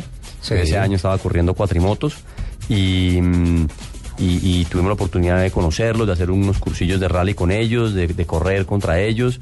Y, les pregunté, oiga, ¿eso en Dakar se puede para una persona normalita así como yo? Me dijeron, claro que se puede y ahora en Sudamérica eh, pues es más viable para ustedes, un poquito más difícil para nosotros los europeos. Y, me dijeron, bueno, mira, esta es la receta, estos son los ingredientes. Desde hace año y medio vengo como concretando y llevando a- a realidad este tema, consiguiendo los ingredientes aquí y allá. Sebastián, usted forma parte de la primera generación histórica en el país que tiene la posibilidad de decir, en mi país se hace rally ride. Antes eso no existía. Sí, se lo vemos a Jaramillo, la verdad. Eh, el, el- el- rally ride que hay en Colombia se lo debemos a la Fundación Rueda Libre por Colombia. Lo digo con mucho respeto y orgullo. He podido participar en este campeonato hace cuatro años. Inicié al revés, inicié en carros, luego en cuatri y ahora último en moto. Y, y bueno, a pesar de que nuestro nivel es, es bajo, estamos haciendo unos primeros pinos muy importantes. Bueno, yo me quiero salir un poquito del tema porque aquí una admiradora suya me está preguntando si es casado, soltero, disponible. ¿No, no es su hermana?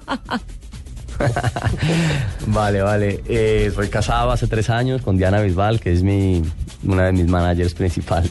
ya me mandaron caritas tristes. ¿Cómo ha sido la preparación? ¿Cómo va a afrontar este rally? Bueno, el- la moto es 70% físico y 30% técnica. Uno lo ven y dicen, bueno, pues eso es acelerar simplemente. La moto es fácil. No, para nada. La moto es supremamente exigente. Yo he hecho algo de muchos deportes.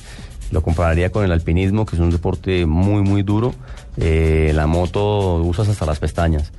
Entonces el físico es muy importante y me preparo en Pilates Pro Works, haciendo Pilates, Bar Pro, con los bailarines y muchas mujeres. Soy como el único normalmente en el salón de clase. Mucho TRX, mucha bicicleta, algo de natación, un poquito de gimnasio y mucha moto. ¿Ahí, también trabajo con el psicólogo?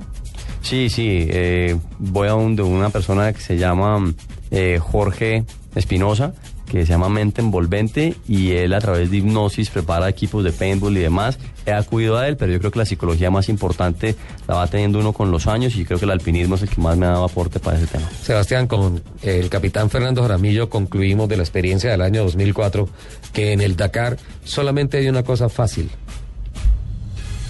Retirarse. Sin duda alguna. Para eso se necesita una mente a prueba de todo.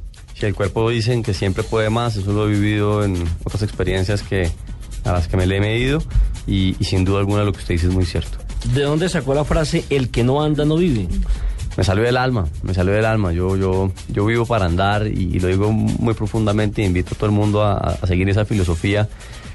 Andando uno aprende, andando uno conoce de sí mismo, conoce a la gente, viajando, conoce las culturas y, y así sea en burro, en chalupa o en moto de rally, andar es vivir. Somos nómadas, ¿no? Por naturaleza. Sí. Nos tenemos que mover. La moto, ¿qué nos puede decir de su moto? Para decirle, Bueno. bacana su moto. Bac- bacana la moto. Súbete a mi moto. Sí, he escogido un motor japonés, una moto muy confiable, eh, eh, con un kit español, eh, también que ha sido probado durante cinco años en el Dakar, eh, y esa, ese conjunto lo escogí por confiabilidad. Hay que llevar un aparato que le presente a uno el menor riesgo de probabilidades de, de tener una retirada. ¿Qué autonomía de combustible exige ahora el reglamento para las motos? Llevo nueve galones, bastante más de lo que exigen ahora. Es una moto preparada para África, donde las distancias antes de los repostajes eran mayores a las de hoy en día. Eh, no la llenaré en, todas las etapas porque son 36 kilos Porque ahí se va adicionales. castigando en peso. Sí, sí. Sobre todo en la arena. Eh, y hace, dependiendo del manejo y dependiendo del terreno, aproximadamente entre 400 y 450 kilómetros. Yo veo que todos casi siempre andan en equipo, o por lo menos los colombianos están diseñados, por ejemplo, Luis Fernando Jaramillo va con Juan Esteban Echeverry, eh, Marco Antonio Saldarriaga va con Mateo Moreno, usted va suelto, va solo como piloto individual, al igual que Juan Esteban Sarmiento. Eh, ¿Esto lo perjudica de pronto el no tener un coequipero, un compañero, o no tiene nada que ver? Pues en mi experiencia en la búsqueda de patrocinadores, nos encontramos que ante los grandes patrocinadores eh, es mejor ir varios. Eh, esa retroalimentación me la dieron los grandes patrocinadores. Eh, fui solo porque, porque los invité a ellos en agosto. De- yo, yo en agosto conozco a Arcarón y a Pedregá. En octubre me voy para Marruecos a, a- a un stage con, con, Ar- con Arcarón y vuelvo decidido a correr el rally. Cito a todos mis amigos aficionados, incluyendo a Juan Esteban, eh, y les digo, vamos a medirnos este tema y echemos para adelante. Y me dicen, eh, de pronto sí, de pronto no, lo uno, lo otro, y luego en el camino más adelante me los encuentro con que ellos tienen un proyecto aparte, lo cual me parece grandioso. Eh, Juan Esteban escogió a Jaramillo para hacer su dupla y yo tenía aquí cuatro pilotos adicionales en, en, en Bogotá con los que estaba haciendo el proyecto, pero desafortunadamente en el camino lo dejaron para después. ¿Por costos? Por muchas razones. Eh, el Predakar es, no le puedo decir hoy nada del Dakar, pero el Predakar es muy difícil. Eso es otro rally, seguro. Usted tiene Eso es otro que rally. seguir siendo lo que es usted eh, y convertirse en un deportista de alto rendimiento. Alguien en noviembre del 2003, cuando se estaba organizando lo del equipo Café de Colombia para hacerlo en África, dijo, yo veo que ustedes están organizando como un viaje a la luna. Y no se equivocó. Sí. no se Eso es un viaje a otro planeta. Nosotros tuvimos que mandar la camioneta en, en un avión, desde Bogotá hasta Ámsterdam. Barato. ejemplo. No, no. Afortunadamente Martínez nos acompañó en esa época y, sí, costosísimo llevarla y traerla. Otra vez que era el compromiso con Sofasa en aquella época. Yo quiero decir algo eh, aquí en esta mesa de Blue Radio respecto a Sebastián Toro. A Sebastián yo recuerdo la primera vez que me lo encontré en un rally de los nuestros en La Guajira. Sebastián iba en una camioneta blanca y el hombre estaba, digamos, haciendo sus primeros pinitos, iba como en, una categoría de turismo, como comenzando a mirar de qué se trata esto, muy entusiasta del tema, pero apenas entiéndose. Y me sorprendió muy gratamente que la primera vez que yo encuentro a Sebastián metido a nosotros, se dedicó a ayudarle a todo el mundo. Estaba eh, eh, casi como de carro escoba, ayudándole a la gente a desenterrarse, a superar una cantidad de obstáculos, y él lo estaba disfrutando, y yo creo que eso se enmarca dentro de un solo concepto que se describe en una sola palabra, que la tiene perfectamente Sebastián para esto, que se llama actitud. Tú puedes tener la preparación. Actitud positiva. Exactamente, y una actitud de, de- de- de entrega, de, de saber sacrificarse, de superar obstáculos, es una actitud permanente a lograr un objetivo. Y eso eh, se suma obviamente a todos los temas que ha comentado, la preparación física, la preparación técnica, eh, la preparación de la moto, todas esas condiciones y por supuesto del presupuesto y conseguir patrocinios para lograr lo que es el Predacar que a veces es mucho más difícil que el mismo Dakar. Pero esa cuestión de actitud, yo veo que Sebastián tiene unas características espectaculares para poder tener eh, esta virtud y este privilegio de representarnos a nosotros en Colombia, a Colombia en una competencia como esta. Muchas gracias, profesor. A propósito, Sebastián, de, de- de patrocinio, que es lo más difícil de conseguir, ¿cómo logró la ayuda económica para poder eh, ser en este momento un embajador del deporte colombiano en el Dakar? Bueno, eso fue un proceso súper interesante y debo dar las gracias porque y, tengo unos resultados anormales. Normalmente un piloto tiene un par de grandes patrocinadores o un gran patrocinador y, y algunos chiquitos. Eh, ese no fue mi caso esta vez. Eh, mi caso fue al revés. Mucha gente aportó un poquito, lo cual para mí es un reflejo muy grato porque mucha gente creyó en el tema y quiso participar en el tema. Eh, Bo Concert me acompaña, además muy anormal porque no es del medio del motor, sino del diseño en muebles. Distoyota incondicionalmente me ha dado su mano y de manera muy, muy, muy, muy grata. Eh, Pilates Pro Work con la formación. Eh, Cavalia, que es una escuela, de, una escuela de equitación que se especializa en equinoterapia, también se le midió al tema. Entonces preguntarle cuántos caballos tiene la moto, porque, para, para vincular el tema. Sí, porque, sí, sí. Ah, Sí, sí, sí. Eh, colectivo Ingrid Wops me ayudó con todo el tema de medios, también como en canje. Eh, eh, Expomoto con el equipo Alpan Stars, equipo pues para, para utilizar durante el Dakar. Eh, Riders, AGB de Medellín me aportó los cascos. Eh, y bueno, ha sido como un poquito de muchos granitos de arena que han sumado y principalmente Parking Solutions. Bueno, yo aquí tengo eh, el recorrido que van a hacer, pero yo antes de, de- de decirlo quiero que me expliquen, porque me aparece como el enlace tantos kilómetros y especial tantos kilómetros. Sí. ¿Cómo es eso? Bueno, como decía Nortica, los conocedores del deporte, eh, el rally es una carrera lineal por definición. Por lineal quiero decir sale de un punto y llega a otro, sale de Bogotá llega a Yopal, sale de París y termina en Dakar. Eh, y está dividida en etapas, como el Tour de Francia. Eh, el enlace, un día está compuesto por enlace y especial. El enlace es un tramo que haces bajo velocidad regulada, normalmente en pavimento, eh, y la especial es off-road, fuera de camino, fuera de carretera, eh, y es contrarreloj. De eso se componen los días y la carrera de muchos días de esa manera. Bueno, entonces ya teniendo claro cómo va a ser, las etapas son las siguientes. La etapa 1, que es el 5 de enero, va de Lima a Pisco con un enlace de 250 kilómetros y un especial de 13 kilómetros. Sí, La etapa 2 va de Pisco, de Pisco a Pisco. sí, es circular. Sí, es circular, eh, con un enlace de 82 kilómetros y un especial de 242 kilómetros. Eso es O sea, mucho. Eso es largo.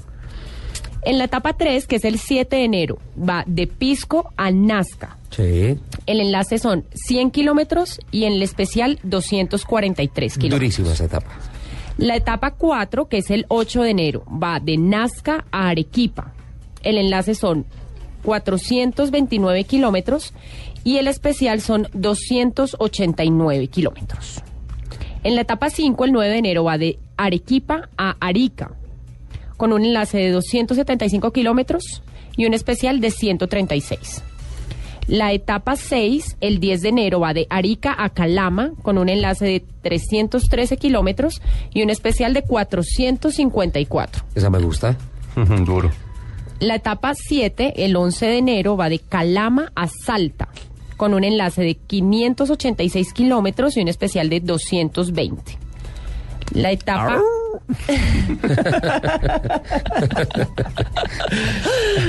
La etapa 8, que es el 12 de enero, va de Salta a San Miguel de Tucumán. Un enlace de 247 kilómetros y un especial de 491. Así o más largo. La etapa 9, el 14 de enero, va de San Miguel de Tucumán a Córdoba, con un enlace de 259 kilómetros y un especial de 593. Cada Lupi. vez es más largo. Lupi, te interrumpo un poquito porque fíjate que eh, entre la etapa 9, y la etapa 10, Sí. ahí es el día 13 de enero, en San Miguel de Tucumán hay un día de descanso. En ese día de descanso eh, tú debes calcular que está llegando más o menos el 50% de los que iniciaron el recorrido. Ok. De la dificultad tan grande Es muy en difícil. lograr hasta ahí. Entonces, sigue la etapa hacia Córdoba, que también es otra de las más difíciles. La favor. etapa 10, que es el 15 de enero, va Córdoba, La Rioja, con un enlace de 279 kilómetros y un especial de 357. La etapa 11, el 16 de enero, de La Rioja a Fiambalá, con un enlace de 262 kilómetros y un especial de 221. Ahí en Fiambará meto la cuchara, Lupi, te interrumpo. Eh, hablábamos ahorita del recorrido y de las dunas y la arena.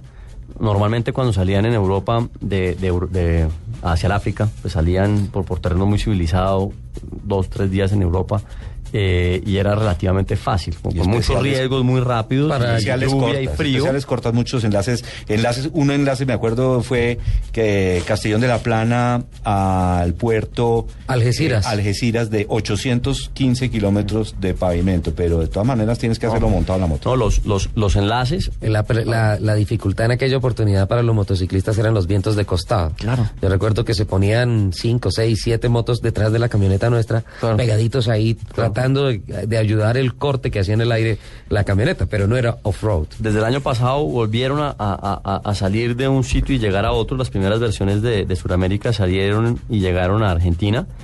Y el año pasado hubo un cóctel de dificultad muy importante llegando a Perú con las famosas dunas de, de Ica y Nazca, que son dunas mucho más altas que las africanas. Y ese cóctel lo vamos a tener este año empezando, porque empezamos más o menos como en el sentido al revés que el año pasado. Eso, eso yo creo que los primeros, los días más difíciles de un rally, y he, he corrido carreras de máximo seis días, son los primeros dos o tres. Ya luego entras en ritmo de carrera. Y tener ese terreno a altas temperaturas al principio va a ser muy difícil. Lo otro, también aclarar que la dificultad en el rally no solo es el terreno, sino es la la perdurancia, o sea, la duración de aguantar durante muchos kilómetros, así sea en un pavimento, los 800 kilómetros de aquí a Cartagena desgastan, así sean pavimentados. Pero total. Claro, entonces el enlace te, te, te come batería también. Bueno, la etapa 12, que es el 17 de enero, va de Fiambalá a Copiapó, con un enlace de 396 kilómetros y un especial de 319. Pasa a Argentina Chile en ese instante. Otra cosa, perdona, en Fiambala volvemos a tener unas dunas, pero ya son unas, unas dunas diferentes, con, con- con una vegetación pequeña y con un calor de locos. Dicen que 50, 52 grados. No. Y son unas dunas, entre más caliente, la arena es como más o menos como la nieve, Ujú. entre más calor se ablanda más. Eh, en la mañana la Ese- arena es dura, más ese- o menos dura. Ese polvillo es capaz de romper discos de frenos, es capaz de acabar pastillas, es capaz de acabar con redamiento, acaba con todo. Sí, y en Fiambala, esa duna, como, como no son tan altas y tan, tan, tan, tan, tan accidentadas como las de Perú, se forma el fesh fesh, que es un talco, que de pronto te referías ahorita, eh, es un talco que produce el- los mismos vehículos al moler la arena o el cascajo o la tierra. Y como no hay viento, ese talco lo, lo, lo, lo elevan los carros y no se mueve. Se demora mucho tiempo ahí suspendido en el aire y es tenaz. Y lo complicado del Fesh Fesh es las sorpresas que hay dentro del Fesh Fesh, las piedras. Entonces esa Ok. etapa de, de Fiambalá es de mucho respeto. Bueno, la etapa 13, que es el 18 de enero, va de Copiapó a La Serena, con un enlace de 294 kilómetros y un especial de 441. Eh, el 19 de enero, la etapa 14, va de La Serena a Santiago de Chile, con un enlace de 502 kilómetros y un especial de 128. Esa Ahí va, a ser mi, termina. esa va a ser mi etapa preferida. Por obvias razones. Sí. Bueno, yo a, mí me a mí me surgen muchas preguntas y es eh, hay un reconocimiento de como de pista o del recorrido antes de No. Ese es uno de los temas más complicados. eh, qué buena pregunta, Lupi. Mira, eh, ahora estábamos hablando de la dificultad, de la dureza de enfrentar esos recorridos tan largos durante tanto tiempo y durmiendo muy mal porque las, las condiciones de dormir en un bivac que es un campamento, eso es la palabra francesa que ellos utilizan para llamar el campamento, que es el sitio donde deben llegar, reportarse, comer y tratar de dormir lo que se pueda en medio de un taller gigante en la mitad de un desierto que tiene 100, 200 plantas eléctricas prendidas toda la noche con taladros y mecánicos trabajando, motores prendidos, trata de dormir ahí. Bueno, esa es una dificultad grandísima. La otra es la navegación. Resulta que hay, digamos, dos características de rally que la FIA hoy en día tiene, digamos, como abanderadas. Una es el rally WRC, donde son automóviles eh, con unas características en donde ellos tienen que hacer los recorridos previamente y corren hasta máximo 180 kilómetros de especiales, que ya entiendes lo que es especial y enlace, y ellos tienen que hacer los recorridos previamente para levantar sus propios, eh, digamos, datos sobre si la curva es difícil, si hay un brinco o alguna cosa. Entonces ellos necesariamente tienen que hacer el recorrido previamente. Eh, las mismas características, la carrera de baja, eh, California. Ellos La Baja Mil. La baja mil. La pueden, yo estuve entrenando allá en junio y mm, la, la, la pueden revisar, la pueden recorrer y luego van a, a, a todas. Son muy, muy rápidos y este piloto que va a reemplazar a Marcoma es un piloto rapidísimo. Normalmente pecan por no tener buena navegación. o sea, Sí. tú prácticamente vas a ciegas. El Rally Exacto. Raid, eh, que nos presenta aquí el vaquiano del país, que se conoce el país, pues... Esa no me la sabía, el vaquiano del país. Sí, no, Fernando es una persona que conoce mucho camino y él lo traza con un GPS y, y cada metro que se viene es un metro desconocido, igual en el Dakar. Bueno, pero ¿cómo funciona? Porque, eh, por ejemplo, lo que yo he visto es cuando van en, digamos, en un vehículo, hay un copiloto que va leyendo como las coordenadas, por dónde tienen que girar, tienen su GPS, pero en una moto, ¿cómo funciona? La moto y el cuatrimoto tienen que ser ellos mismos su propio navegante, tomar sus propias decisiones, ser sus propios mecánicos, que eso se suma al al grado de dificultad que estamos viendo en general en esto. Pero el tema de la navegación es complicadísimo porque tú eh, tienes que estar pendiente del libro de rutas y del GPS.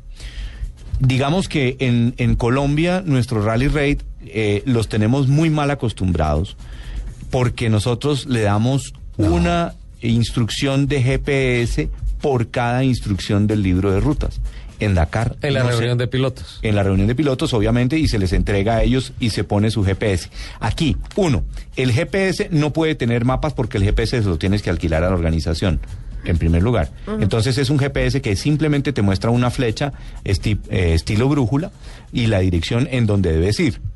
Pero no puedes mirar mapas para saber si hay montañas, si hay ríos, si hay otros puntos de referencia. En el GPS en Colombia sí lo puedes hacer. Entonces la navegación se, de pronto se te puede facilitar en un momento dado. Pero adicionalmente, lo que estábamos comentando, que nosotros damos instrucción uno a uno. Por cada instrucción del libro de rutas hay una instrucción en el GPS. En el Dakar, no. En el Dakar tú tienes el libro de rutas con todas las distancias de metros y, y obviamente kilómetros. Como por odómetro. Por odómetro, exactamente. Pero eventualmente, por ahí cada tres, cuatro instrucciones, aparece una instrucción en el GPS que te dice que debes pasar por ese punto de- de- del GPS. Si tú no tocas uno de esos puntos, tienes una penalización de 30 minutos. Entonces tienes que tocar todos los waypoints o si no te van a penalizar. Ese, es, ese es un tema. Pero obviamente lo que tú estabas preguntando es, tú no conoces la ruta y lo que se requiere es que no conozcas la ruta porque esa es parte de esta categoría de aventura. Te garantizo, el señor Stefan Peter Hansel ha, ganado 10 veces el Rally Dakar.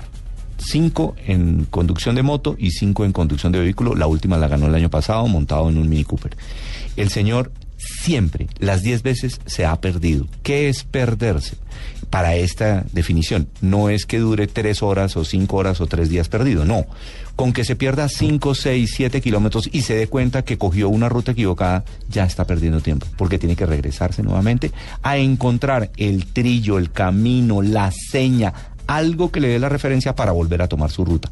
Eso es parte de la esencia del deporte de Rally Rally. Hay, una, es demasiada información, pero en breve, como para un niño de 5 años, rally es, tienes una hoja de ruta que es como un rodillo que vas corriendo y te dice, en el kilómetro 42, gire a la derecha. Tienes un aparatico arriba de la hoja de ruta que te va marcando los kilómetros que se llama un odómetro. Entonces, el odómetro te dice en qué kilómetro vas. Y la hoja de ruta te dice qué hacer en qué kilómetro. Entonces, miro mi odómetro, voy en el 42, aquí tengo que coger a la derecha. Y cojo a la derecha. Eh, los que van abriendo rally, los que van abriendo ruta, la tienen muy, muy difícil.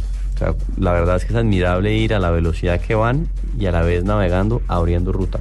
Que los que vamos atrás, más o menos, sin confiarnos mucho, podemos seguir huellas. Algunas huellas, sí. Más o menos. Hay que igual seguir uno su carrera, porque no se puede ir detrás de alguien que se perdió. Claro.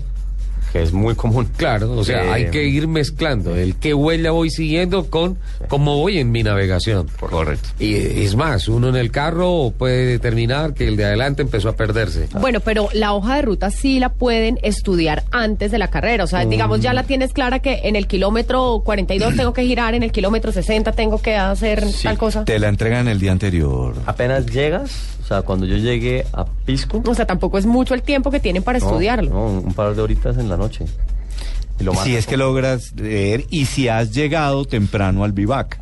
Recuerda que estos recorridos son muy largos y pueden ocasionar accidentes o que te pinchaste o que te perdiste o que alguna cosa te pasó. Entonces no llegas temprano, además de que llegas tarde, llegas bien cansado con una cantidad de tareas y encima tienes que estudiar qué es lo que vas a hacer al día siguiente. Todo eso va generando una gran dificultad. Es muy importante que el oyente se dé cuenta que esto no es una carrera de ciclismo que todos salen en pelotón al día siguiente. No, estos salen en cronometrados, obviamente, a una hora definida. Generalmente las motos salen más o menos entre 4 y media y 5 de la mañana. Tienen que estar levantados y listos para su hora de salida ideal. Si no toma su hora de salida ideal, igualmente se la dieron y ya va perdiendo muchísimo tiempo. A eso iba. ¿Cómo hacen las clasificaciones? ¿Por tiempo, por puntos, como decías, que tienes, tienen que pasar por cierto lugar para, para tener puntos? ¿Cómo lo hacen? La navegación básicamente es que tú debes respetar el recorrido y debes seguir el recorrido. Siempre será por tiempo. Todo es cronometraje. Entonces, si tú no tocaste un punto de los que debías tocar, un waypoint, una definición de un lugar, te van a poner una penalización en tiempo. 30 minutos. Siempre va a ser tiempo. Es el que menos tiempo haga para todo el recorrido, es quien gana el rally. Ese es. Pero obviamente hay unas definiciones que se van a generar en penalización que significa tiempo. Y también Dentro- hay... Perdón, Lupi, dentro de todas las buenas noticias y toda la información que se está generando de esta embajada de Colombia en la maratona motor más exigente del planeta, pues vale la pena resaltar con letras mayúsculas la participación por primera vez de una mujer en representación de Colombia. Marta Mariño, que se encuentra con nosotros en estos momentos en comunicación a través de Autos y Motos de Blue Radio. No sé si está en Río de Janeiro o si esté en alguno de sus eh, momentos de entrenamiento, en algún off-road, alguna cosa en territorio de Brasil. Buenas tardes para usted, Marta. Buenos días acá en Colombia. Qué alegría tenerla en Autos y Motos de Blue Radio y qué orgullo saber que Colombia tiene una mujer dentro de la delegación el próximo 5 de enero ya participando oficialmente en el Rally Dakar. Bienvenida. Muy buenos días para ustedes, muchas gracias por la invitación. Para mí es un honor eh, que me hayan contactado y me encuentro acá cerca de Río de Janeiro. Eh, en este momento no estoy entrenando, pero sí, claro, en mis días de entrenamiento. Muchísimas gracias por la invitación. Bueno, Marta, finalmente se da la gran posibilidad. Aquí en la mesa de trabajo está Fernando Jaramillo. Cuando escuchó que teníamos comunicación con usted, levantó los brazos. Sebastián Toro también se emocionó muchísimo. ¿Cómo estamos todos los colombianos de saber que una mujer con el tricolor se le mide a semejante empresa que es, digo yo, el simple hecho de participar, no más. El simple hecho de participar ya es una cosa monstruosa, Marta. ¿Cómo nació esto? Eh, no, pues yo estoy muy feliz. obviamente es un gran reto. eh, eh, muy preparada. Nunca se está completamente preparada por un evento como estos, pero voy muy consciente de lo que es. eh, llevo más o menos tres años preparándome con la ayuda de todos los colombianos, de mis amigos, esos Fernando, el mismo Sebastián, a quien con, he compartido algunos rallies, mis amigos de Colombia, mi familia, ustedes a ti, porque a ti también te conozco, te vi en algunos rallies, y no, pues estoy lista, lista para este gran reto de vida. Martica, qué emoción oírte. Eh, sé que has estado preparándote mucho, sé que has estado también pues alejada de tu patria, pero totalmente inmersa en el tema de esta preparación del Dakar. Te he seguido por lo que me has escrito, lo que hemos estado hablando también, y con Huaca también me he reunido. Huaca es Carlos Bustamante, tu navegante. Cuéntanos un poco cómo ha sido ese entrenamiento importante que han hecho allá en Brasil con Huaca y qué gusto oírte, Martica. Muchísimo gusto oírte, Fer, qué, qué dicha increíble, no, pensé que pudiera ir por este medio. Sí, pues como tú ya sabes, eh, con Huaca, Carlos Bustamante, que ha sido siete veces consecutivo el campeón nacional en el Rally Rey de Colombia de, en su categoría de cuatrimotos. Él ya ha venido aquí cuatro veces a Brasil y hemos entrenado básicamente en unos rallies locales de acá, los cuales son excelentes para la práctica, con la gran ventaja que acá hay muchas dunas y hemos tenido la oportunidad de entrenar en dunas que en nuestro país no existen la gran cantidad de dunas como uno quisiera para poder tener ese tipo de entrenamiento. Muy bien, Martica, excelente. Qué, qué gusto saber eso. Sé que lo has hecho como siempre, te he visto muy profesional, muy dedicada en, en, en ese tema, eh, muy disciplinada, organizada, planeas tus cosas con toda la anticipación, sé lo que te vienes preparando y estoy seguro y me siento absolutamente feliz y orgulloso de tener una mujer de tus características. Eres una dama completa, pero eres una guerrera cuando estás en la mitad del camino representando a nosotros, a los colombianos, en un evento tan importante. Muchísimas gracias Fer, por las palabras. Yo solo siento admiración por ti porque finalmente fue la persona que me llevó a decidir que tenía que ir al Dakar eh, después de competir en tus rallies y, y voy con todo el alma y con todo el corazón y con toda la, perdón la palabra, con toda la verdad que era de los colombianos. Sí, válido. Esa es la palabra. muy válido. Esa, esa es la palabra. El perrenque. Y, sí, y sin duda alguna, bueno Marta, un saludo muy grande y, y- y te pensamos mucho desde acá. Eh, espero verte en Lima los primeros días de enero, para darte un abrazo y realzar ante toda la audiencia que Marta es una guerrera absoluta, es un ejemplo femenino en las pistas, eh, hace mecánica, maneja como una loca y ahora, ahora al lado de este copiloto eh, que también es un guerrero y muy rápido, mi, mi rival profundo en las cuatris, Waka, pues seguramente van a ser una dupla súper bien y súper buena, perdón. Y bueno, desearles lo mejor, una feliz Navidad y, y verlos pronto en, en enero para compartir anécdotas. Muchísimas gracias a ustedes. Para mí es un honor estar en su canal. Muchísimas gracias de corazón y feliz Navidad para todos y nos vemos en pocos días. Marta, ¿ya está listo el UTV? ¿Ya está todo el equipo listo? Ya está, llegó bien en, en internet que llegaron de Europa eh, ayer desde la, desde Francia. Bueno, e- ese, ese vehículo fue preparado por Hatton Racing en Barcelona. Cuéntanos un poquito cómo ha sido ese proceso de preparación de, de ese UTV, Martica. Sí, ese UTV eh, fue enviado desde la fábrica de Canam en Canadá el- en junio del 2012. Eh, llegó allá y ha sido preparado todos estos meses. En octubre fueron fue uno de ellos fue testeado en, eh, el, en el rally de Marruecos. eh, salió muy buenas las pruebas y bueno, no nada, ya pasaron los test, ya, ya dieron el, Dakar ya la ASO dio el primer visto bueno antes de ser embarcado en, en- Francia y, y pues ya cuenta con todos los equipos y con todas las modificaciones necesarias para poder eh, correr el Dakar. ¿Mucho entrenamiento en estos días o ya está bajando un poco el ritmo de preparación física? No, ya, ya mi equipo desde Canadá me dijeron que ya no debía entrenar más por, por problemas de peligro, que eh, cualquier cosa me debo quedar más bien quieta, tranquila, para no tener ningún tipo de accidente y poder pues lograr eh, salir de la casa sin, sin ninguna incidente. ¿eh? Exacto, es fundamental decirle a los oyentes que, eh, que de pronto alguien dice, ¿cómo que se acerca la prueba y paran de entrenar? Hay que tener mucho cuidado con una lesión. Una lesión puede es eh, generar eh, el acabose de un proyecto que puede durar más de un año en planeación. De tantos y años el de planeación, entrenamiento claro. cansa y resulta que tiene que iniciar el- el- el- la competencia en un estado, digamos, de tranquilidad, de relajación. Y hay que dormir y mucho dormir antes del mucho antes porque no se duerme en 15 días. Eso es Dakar, no se duerme. Exactamente. Entonces eso, eso es muy importante que puedas dormir lo más que sea. Sé que van unos amigos, los cuatrijarteros, que te quieren muchísimo y, van a y van a acompañar. pasar bien el fin de año, ¿no, Martica? Pero, pero Martica, lo- de- los cuatriarteros, los cuatriarteros de lejos durante el Dakar, ¿no? En, en Chi- en Chile nos desquitamos porque si no te desvían. No, no, no, sí, no, grave, grave, porque llegan aquí en cuatro días y va a ser complicado, pero no, igual muy divertido, muy muchas, muchas, eh, vamos a pasar muy rico, pero pues yo tengo igual que cuidarme mucho y dormir y descansar.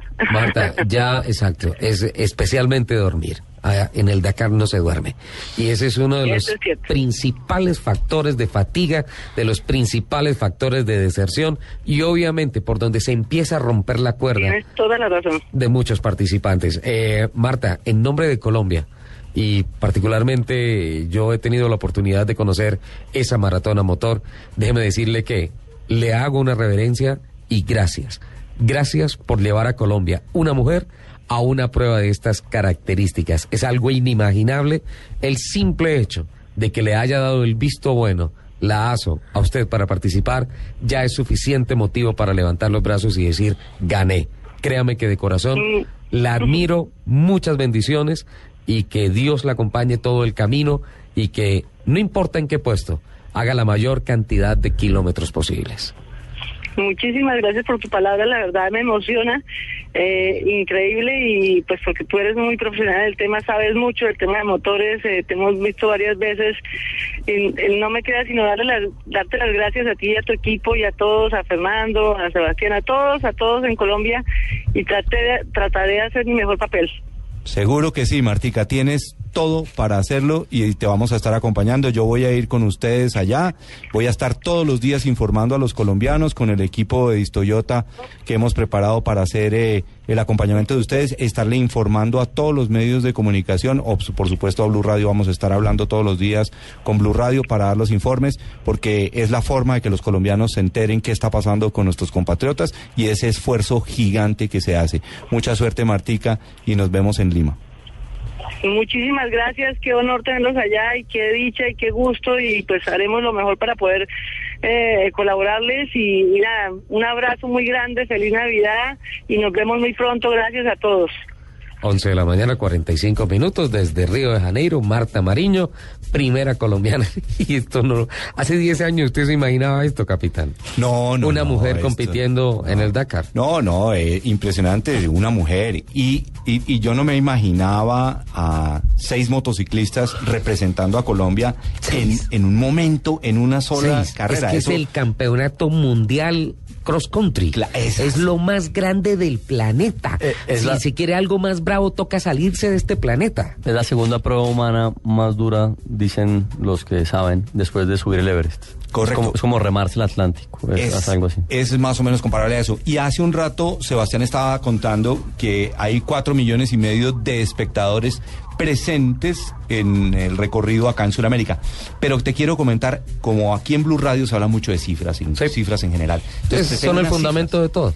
Mira, para un premio de Fórmula 1, eh, los domingos, cualquier premio de Fórmula 1, la televisión eh, está transmitiendo para 400 millones de personas.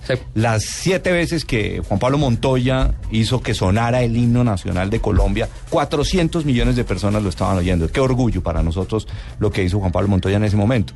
En este caso, para la época no hay campeonatos de fútbol, no hay nada, el Dakar se vuelve una atracción gigantesca. El reporte real de los medios de comunicación es de 1.400 millones de seguidores del Dakar en el planeta. Todo el mundo. Lupi. Bueno, yo aquí estoy impresionada porque las redes sociales están estalladas. Qué bueno. Todo el mundo diciendo como que nuestros pilotos colombianos que los apoyan con el corazón están reportando mucha sintonía. Cristian Pachón que sigue ahí, Mauricio Rúa desde Medellín, mucha gente desde Barranquilla. Y aquí tengo eh, una pregunta que manda uno de nuestros tuiteros, Felipe Molano, que nos dice que muchas personas están interesadas como en correr el rally, que les, que les gusta, que les apasiona, que por dónde empiezan, que cuáles son como esos primeros pasos para poder iniciar. Ah, qué a correr. bueno, qué Yo- bueno eso. Yo, yo tengo... Qué bueno Qué, eso. qué- qué buena, qué bueno y, muy, muy oportuno porque yo tengo tres objetivos con esta participación. El primero, participar, llegar Sí. al Dakar, superar el pre-Dakar, que ya lo tengo a unos días de estar allá. Eso es, ese es otro Eh, Dakar. ese es- Ah, Sebastián, Dos, ya está ya. dos eh, terminarlo, terminarlo. Y tres, muy, muy abiertamente difundir incondicionalmente toda la información y toda mi humilde experiencia a quien le interese, eh, porque estoy seguro y convencido de que allá afuera en Colombia, gente que incluso conozco, hay pilotos mucho más prometedores que yo en cuanto a nivel, que deberían de ir al Dakar. Eh, hay que involucrar a la empresa privada, hay que involucrar a nuestros pilotos profesionales, los pocos que tenemos como Juan Reyes, para que se involucren en el Dakar y me tienen a mí muy, muy a la orden para darles toda la información desde mi experiencia. Sebastián, ¿me permite, le incluyo un cuarto propósito? Claro que sí. Capitán, háblele por favor de Colombian Commitment. El Colombian Commitment. Ese fue nuestro lema durante la participación del Rally Dakar. Eh, nosotros viajamos en el año 2004 a participar en el Dakar eh, con el objetivo, pues obviamente, de aprender y de cubrir un sueño. Mi sueño era atravesar el Sahara y lo cumplí. Se lo dije a Ana Cristina Orjuela y a Ricardo Soler cuando llegamos a Dakar. Cumplí mi sueño, me puedo morir. Tranquilo y era atravesar el desierto del Sahara. Listo, lo logramos. Pero el Colom- Colombian Commitment fue, nosotros fuimos nombrados embajadores eh, De buena imagen. de buena imagen de Colombia. Llevábamos manillas guayú entregadas por los guayú, que las estábamos entregando, se las entregamos a Peter Hansel, a Yuta Klashmit, a eh, Masuoka. Masuoka, Hiroshi Masuoka, se las entregamos a Luca Alfand, eh, A Jean-Louis a, Cleser. a Nani Roma, a Jean-Louis Lesser. Bueno, a todos ellos y les entregábamos un- una libra de café y unos libros de Vive Colombia Viaja por ella, que era lo que en ese momento se estaba desarrollando y la paz que estábamos viviendo en Colombia para mostrar que Colombia es un territorio maravilloso y que Sí. se podía recorrer gracias a lo que estábamos viviendo en ese momento. Y ese Colombian Commitment era decirle, nosotros queremos con este regalo que le estábamos dando a Masuoka le entregamos los libros en japonés. En japonés. A Yuta Klashmit en, En alemán. alemán. A el señor Stefan Peter Hansen se los entramos en francés. Y le dijimos, señores, lo único que nosotros queremos con ustedes y con esta entrevista, que después quedó reflejada en televisión acá en, en el programa de Colombia, La Conquista del Sahara, se les decía, con, lo, con esto usted ya tiene información y lo único que le queremos pedir es su compromiso con Colombia es algún día en alguna parte del mundo, por lo menos a una persona, usted le va a hablar bien de Colombia. Eso era lo que estábamos. Eh, eh, la llevo en el alma también. Entonces es el cuarto propósito. Eh, sin duda alguna, eh, con la nueva marca País, eh, con Mónica Garbage y el equipo de León Trujillo y Claudia Hoyos y demás, eh, de manera incondicional, porque no hubo, no hubo retribución de por medio, llevaré la marca de Colombia. Otros pilotos colombianos también la llevarán, pues ellos sí te- tuvieron el- la oportunidad de tener un apoyo por parte de Coldeportes. Yo la llevo incondicionalmente, o sea, a cero pesos, y, es una responsabilidad que llevo como colombiano. Eh, Juan Manuel Linares y Andrés Campuzano, que nos acompañarán en la categoría de, automóviles este año, y, ojalá tengan un excelente desempeño. También van con Café de Colombia, que creo que es una marca insignia de- del país, y, seguramente ellos también estarán con ese commitment de Colombia. Para vender país, vender país y mostrar que, que se puede. y- Tenemos que estar orgullosos de nuestra le, le pedí a la federación que me regalara unas libritas de café para regalar y ojalá me las manden. Sí, sí, seguro. Eh, antes de ir con más redes sociales, Lupi, eh, Capitán Jaramillo, eh, ¿cómo, es, ¿cómo es el tema del equipo de Toyota que va a ir con prensa, Fabio Balbuena, con cualidad? ¿Cómo es, cómo es la cosa? Eh, Richard, mira, eh, nosotros, eh, y- pues obviamente a ti no es desconocido porque tú sabes que siempre eres parte de mi equipo. Tú le pusiste el nombre de Rueda Libre por Colombia a la fundación, comenzando por ahí. Entonces, tú has estado en la gestión de absolutamente todo lo que tenga que ver con acciones de Rally Ride en Colombia. Y eh, eso nació contigo en el África. Y clavé la bandera de Colombia en Chicken Point. Sí, en Chicken Point. En Chicken Point y en Dakar. Y en Dakar. Y en Ayun de la Trois y en Bobodulazo. No me hable de baja, más. no me hable de baja, por Pero favor. la verdad es que viendo esta oportunidad maravillosa y feliz para el deporte que, que hemos eh, buscado desarrollar en Colombia y que eh, personajes como Sebastián Toro, como Marta Mariño, Marcos Aldarriaga, Mateo Moreno, Juan Esteban Echeverri, Luis Fernando Jaramillo Botero, nos han copiado en, en decir, hombre, vamos a participar en el Dakar, sabemos el grado de dificultad, ya les acaba de explicar Sebastián lo que es el pre-Dakar, Sí. que es bravísimo hasta poder estar a- en, en el punto de salida. Y entonces eh, dije, esto nosotros tenemos que hacérselo saber a los colombianos de la mejor manera, porque la forma de poder eh, reportar desde el sitio cómo les fue, cómo salieron, durmieron, no durmieron, eh, tuvieron problemas mecánicos, no, cómo les fue en la navegación. Cada cosa es estando ahí presente con ellos. Yo los siento como mis alumnos. Obviamente yo tengo un kinder y ellos se van a enfrentar a una universidad Ajá. para poner la proporción real de las cosas. Pero yo quiero ir a acompañarlos, a estar con ellos, a de- eh, reportar todo lo que vivan para que los colombianos acá entiendan lo que ellos estén viviendo y también puedan tener un retorno hacia la gente que los está apoyando con esfuerzos económicos, con eh, apoyo logístico, con apoyo de corazón, con la moral y que ellos todos los días estén informados y también reciban una retroalimentación. Nosotros vamos a tener con el equipo que nos ha patrocinado también Intercomer, Qualitá, nuestro amigo Fabito Balbuena, tanto Eso va a ser un problema Motos. con Fabio allá. Él va a querer meterse Sí, sí, claro. Eso va a ser Y- complicado. y el equipo más? de Por Toyota- favor que no vaya a manejar porque nos daña el carro del periodista. No, no, no, Fabito. Seguro se le sube la adrenalina en la cabeza. Fabito, un saludo para él si está por ahí. Él debe estar ahí oyéndonos. Entonces vamos en una Toyota Hilux, eh, 3.000 centímetros cúbicos, diésel para tener suficiente autonomía.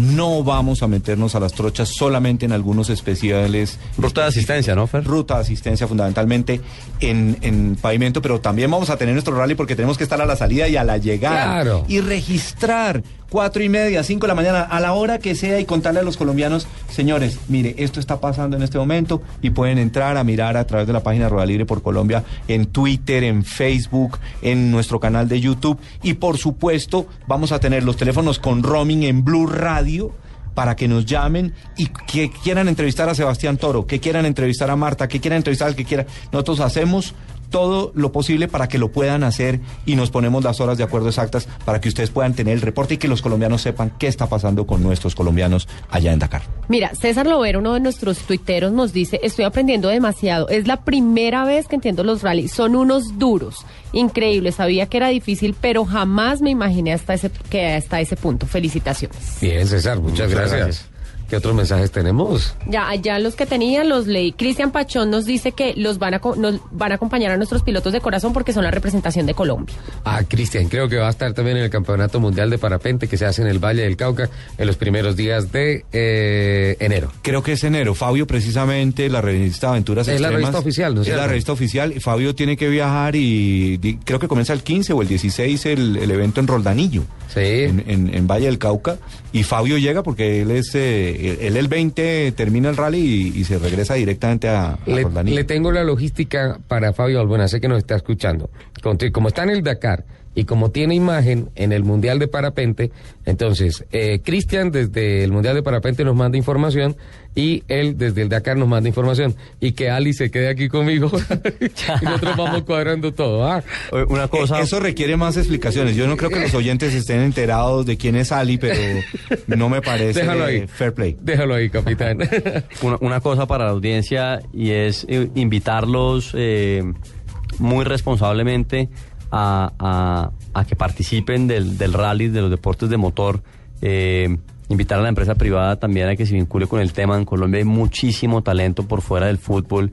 Invitar a los medios a que participen para que, que apoyar, muestren otro hay contenido. apoyar. Hay parapente, hay eh, motocross, enduro. Ahora, pues, con este tema que estamos haciendo un papel importante, eh, participando nada más en Se el hace rally. deporte y se construye patria. Sí, se construye patria. El, el tema de andar, como volviendo a andar, en el rally se anda. Yo he conocido muchas partes del país eh, gracias al, al campeonato de Rural por Colombia. Si no, no hubiera estado en muchas partes del país donde he estado. ¿Quiere que le diga una cosa? Yo aprendí, gracias a, a Libre por Colombia, a conocer mi departamento, Santander. Correcto. Mi departamento. Pues quiere que le diga la verdad, yo, yo, mi familia es de Cúcuta y nunca había ido a Cúcuta, sino por a correr una carrera. ¿Sí? ¿Puedes creer? No lo ha invitado nadie a comer en estos días. Eh, Lechona. no, paso. No le invitó el señor Asensio a comer lechona. Coca Froa de Polé, ¿no? es el plato favorito de Fernando Aramillo en esta época. no, y el Coca chimú, el, el- el chirrinchi, o sea, hay muchas cosas de todas partes del país que hemos conocido a través de, de andar, de, de- de viajar y de correr con el rally. Le cuento rápidamente la historia. Cuando llegamos a Nuakchot, la capital de Mauritania, llevábamos que unos 7 mil kilómetros de desierto. Más o menos. sí, Ana estábamos. Cristina Orjuela. Ese fue el último rally que se corrió de 18 días, ¿no? De 18 días. Fue bravísimo, como Con 11 un día de mil kilómetros.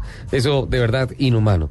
Eh, eh, decidimos esa noche no, no estar en el, en el campamento, en el bivac, sino que nos fuimos a un hotel. A un conseguimos un hotel.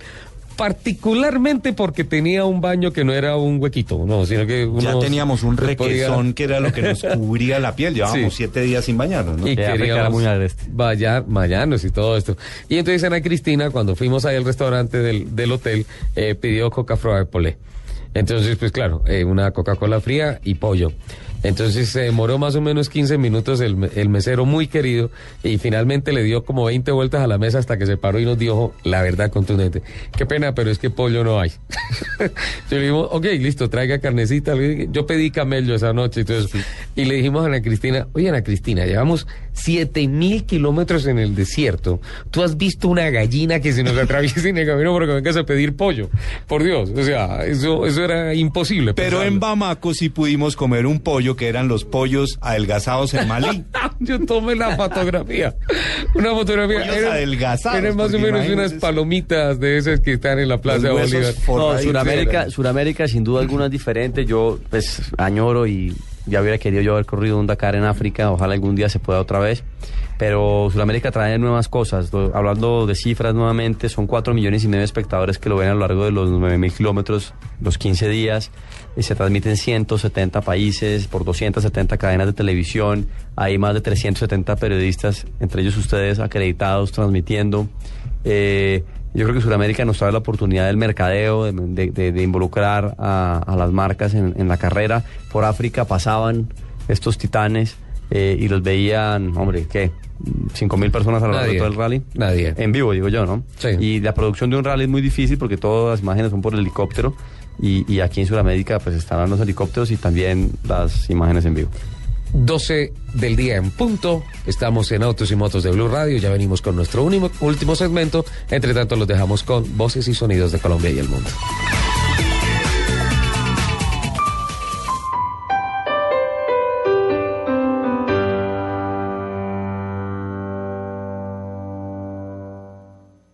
Este domingo a las 10 de la mañana lo mejor de Voz Populi. Varios móviles que Petro mandó recoger todas las zorras. Droga y zorra sin comentarios. El nuevo programa de Blue Radio. El resumen completo de todo lo que acontece en la semana de una forma divertida. Lo mejor de Voz Populi. La bisectomía, sí, señor. O sea, quieren estirparme de la vicepresidencia. Lo mejor de Voz Populi. Todos los domingos a las 10 de la mañana. Eso sucedió en la cirugía. Lo mejor de Voz Populi en Blue Radio y bluradio.com. La nueva alternativa.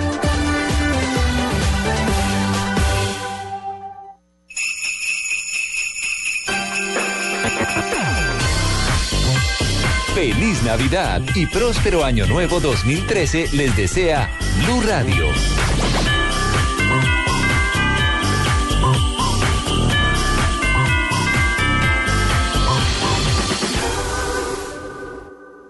Este domingo, después de las noticias del mediodía en Mesa Blue, la chef, columnista y docente Juanito Umaña, para quien su hobby después de cocinar es cocinar, nos hablará de las recetas y costumbres en la mesa para esta Navidad y fin de año. Soluciones a sus inquietudes en Mesa Blue. Este domingo, después de las noticias del mediodía, presenta Mabel Lara y Felipe Zuleta en Blue Radio y bluradio.com la nueva alternativa.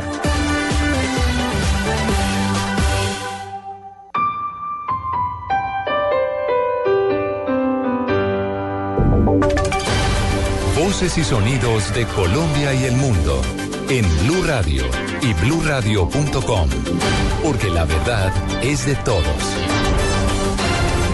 Son las 12 del día, dos minutos. Bienvenidos a este resumen de lo más importante y las noticias más importantes de Colombia y el mundo en las últimas horas. Soy Eduardo Hernández y aquí está la información. El 100% de la red vial nacional está habilitada para que los viajeros puedan desplazarse por todo el territorio colombiano. Así lo aseguró el director de, de Tránsito y Transporte de la Policía Nacional, quien lanzó recomendaciones para evitar inconvenientes en las carreteras. A esta hora se adelanta una reunión entre el gerente de Aguas de Bogotá y el alcalde Gustavo Petro para definir si el, funcionario continúa o no a cargo de la compañía que está prestando el servicio de aseo en la ciudad. En las últimas horas, el mandatario capitalino escribió en su cuenta de Twitter, el gerente de Aguas de Bogotá seguirá siendo gerente de Aguas de Bogotá revitalizada. Se prepara creación de Aseo Bogotá. La directora de la cárcel de mujeres de Jamundí se salvó de un atentado en su contra en las últimas horas. Desconocidos hicieron explotar su, eh, vehículo, pero por fortuna la funcionaria ya se había bajado. De manera oficial, el IMPEC informó que el hecho se presentó en un puesto de control en inmediaciones del centro carcelario. Un operario de EPM fue asesinado en las últimas horas durante un operativo contra la piratería en la ciudad de Medellín. Los funcionarios de la empresa antioqueña fueron recibidos a bala cuando intentaron cortar el servicio que estaban recibiendo de manera fraudulenta algunos habitantes. Dos operarios más resultaron heridos. Los hechos ocurrieron en el prestigioso barrio Belén La Palma, en el occidente de la capital antioqueña. El Papa Benedicto XVI decidió indultar a su ex mayordomo Paolo Gabriel, quien había sido condenado a 18 años de prisión por el robo y difusión de documentos confidenciales del Vaticano. El informático señalado de ser su cómplice Claudio Sciarpelli también fue indultado. El vicepresidente de Egipto, Mahmoud Meki, renunció a su cargo argumentando que ya terminó su misión con la patria. La dimisión se da en medio de las duras protestas de los últimos días en este país por el referendo que busca una nueva constitución. El técnico de la selección Colombia, José Peckerman, lidera la encuesta para definir el mejor técnico de Sudamérica, que está adelantando el diario El País de España. Más del 44% de los votantes lo consideran el mejor del continente. Estás escuchando Blue Radio y bluradio.com. Y a las 12 del día, cuatro minutos, empezamos con el desarrollo de la información. Cientos de colombianos empiezan a trasladarse hacia los diferentes destinos turísticos en esta temporada navideña. Vamos a la terminal de transportes de Bogotá para saber cómo está el movimiento a esta hora. César Chaparro, buenas tardes. Así muy buenas tardes. Más de 82 mil vehículos recorren las diferentes carreteras del país a esta hora. También más de 20 mil hombres de la policía son los encargados de brindarle seguridad a los viajeros que por esta época del año se movilizan a diferentes regiones del país, especialmente la costa, el centro del mismo país, Valle del Cauca, Cauca. Y también tenemos un reporte aquí de la terminal de transporte. A esta hora nos lo entrega Leonardo Ríos, él es el jefe, director de comunicaciones de la terminal. ¿Cuál es la situación en este momento? ¿Hay tiquetes para las diferentes ciudades? Buenas tardes, Leonardo. buenas tardes para usted, para todos los siguientes de Blue Radio. Bueno, respecto me informo que desde la terminal de transporte hemos predicado la salida de cerca de 1.612.000 pasajeros durante esta temporada vacacional de fin de año. Y para lo que es este fin de semana, hemos proyectado que sean 207 mil usuarios los que salgan desde las terminales. El día de hoy ya son 24 mil pasajeros los que hemos despachado, tanto la terminal Salitre como la terminal Sur. En este momento el panorama de normalidad en las dos terminales. Hay disponibilidad, las 86 empresas que prestan servicio en la terminal Salitre las 26 en el sur nos han confirmado que tienen disponibilidad de vehículos. El llamado al usuario es precisamente para que acuda a las terminales por comodidad, seguridad, servicio, que no sea pasar de rutas ilegales o piratas, para que no exponga su vida y es así que para estos días, teniendo en cuenta que mañana se espera que sea el día de mayor movilización durante este fin de semana, con cerca de 70 mil usuarios, las empresas disponen de parque adicional o parque automotor, que son empresas que entran a prestarse en convenios o contratos de servicios federal a través de la terminal, sometiéndose a todos los estrictos controles que está haciendo la Dirección de Tránsito y las pruebas políticas y exámenes de actitud física para garantizar la seguridad de los usuarios. Claro, y el director de la Policía de Tránsito y Transporte, general Francisco Patiño, también ha entregado importantes recomendaciones, como no mezclar licor con gasolina, realizar una revisión técnico-mecánica muy detallada antes de salir de viaje. Pero él también ha dicho algo muy importante, se está realizando una campaña en todos los buses antes de salir de las principales terminales. Varios uniformados, patrulleros de la policía están subiendo a realizar recomendaciones como por ejemplo, les hacen la pregunta a los usuarios, ¿sabe usted cuál es la placa del vehículo en el que está montado en este momento? La mayoría, por no decir que el 100% de los usuarios responden que no la saben. Entonces, la policía recomienda que por favor tengan a la mano el número de la placa del carro, del vehículo, del bus. ¿Por qué? Porque si se llega a presentar alguna falla, si el conductor está cometiendo infracciones, está adelantando en curvas, si tienen alguna queja del conductor o del bus, pueden llamar al numeral 767 de la Policía de Tránsito o a avisar por Twitter también lo que se está presentando. Son las importantes recomendaciones que entrega a esta hora la policía desde la terminal de transporte. César Chaparro Pinzón, Blue Radio. 12 del día, 7 minutos. Gracias, César. Y las autoridades han dicho que el 100% de la red vial está habilitada para que los viajeros se puedan movilizar. Recomendaciones que está haciendo la Dirección de Tránsito de la Policía, Daniela Morales. La operación Éxodo inició en la ciudad de Bogotá, con gran afluencia de vehículos, pero sin ninguna eventualidad. El general de Tránsito y Transporte, Francisco Patiño, entrega recomendaciones a los conductores. Eh, invitando a los ciudadanos al, respeto por las normas de tránsito, no adelantar en curva, respetar las dos líneas amarillas, igualmente mantener las velocidades establecidas en cada una de las rutas. Es, es bueno tener mucho criterio, mucha prudencia cuando se está conduciendo. Igualmente, eh, insistiendo en que no conduzcan cuando han consumido bebidas embriagantes. Vamos a continuar los controles permanentes, cero tolerancia a las personas que consumen bebidas embriagantes. La Policía Nacional aseguró que todas las vías nacionales están habilitadas con un dispositivo de operativos que cuenta con más de 20 mil policías que supervisarán las carreteras con el equipo necesario para que los viajeros tengan una salida segura. Se espera que más de 80 mil pasajeros salgan de la ciudad este fin de semana. Las autoridades hacen un llamado para que los conductores atiendan las indicaciones y que no se presenten hechos lamentables en esta época. Daniela Morales, Blue Radio.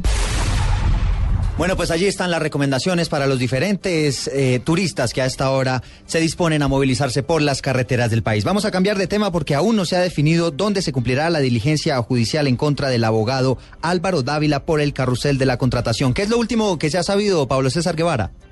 Hola, ¿qué tal? Muy buenas tardes. Pues hace un minuto ingresaron aquí a la clínica del country tanto el fiscal del caso como el, como el juez, también el abogado de la Contraloría y el defensor del el abogado Álvaro Dávila. Entonces, lo que se advierte es que la diligencia se va a realizar dentro del interior de la clínica Country. Esta mañana, tanto el fiscal del caso como su asistente estuvieron en los juzgados de Palo Quemado viendo la posibilidad de realizar la audiencia en el complejo judicial, pero pues ante la respuesta de la clínica Country y de los abogados del abogado Álvaro Dávila, pues eh, se determinó que se desplazaran hasta aquí a la clínica Country. Salvo alguna decisión de última hora, es muy probable que esta audiencia pública empiece en los próximos minutos en este centro asistencial del norte de la capital de la República. Pablo César Blue Radio. Muy bien, Pablo, quedamos pendientes entonces de esta diligencia judicial, 12 del día, 10 minutos, y cerramos con la siguiente historia. Las autoridades en Neiva detuvieron una banda internacional que se dedicaba a clonar tarjetas de crédito. Estos delincuentes habrían alcanzado a robarse más de 3 mil millones de pesos. Edgar Donoso con los detalles. Una red que se dedicaba a la clonación de tarjetas de crédito en el país y en el exterior, que habría defraudado en más de 3 mil millones de pesos, fue desmantelada en tres ciudades colombianas. El principal cabecilla de la banda se encuentra entre los capturados. La detención de los 11 miembros de la organización delincuencial ocurrió en operaciones simultáneas en varios barrios de Neiva, en el aeropuerto El Dorado en Bogotá y en Cali, coordinadas por la Fiscalía Décima Seccional con apoyo del Cuerpo Técnico de Investigaciones ETI, quien realizó la investigación por más de dos años. La banda estaba conformada por Diana Carolina Barbosa López, capturada en la ciudad de Cali, su esposo Pedro Vargas Perdomo, detenido en el aeropuerto El Dorado en Bogotá cuando llegaba de Montevideo, Uruguay, Andrés Vargas Perdomo, hermano de Pedro, Paula Andrea Arrialdo, esposa de Andrés, y Esperanza Perdomo de Vargas, mamá de Pedro y Andrés.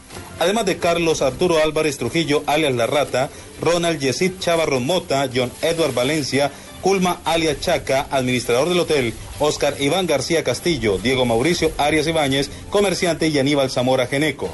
Según fuentes cercanas a la investigación, la red habría adelantado transacciones con tarjetas clonadas de Mastercard y American Express en países como Panamá, Uruguay y Estados Unidos, entre otros.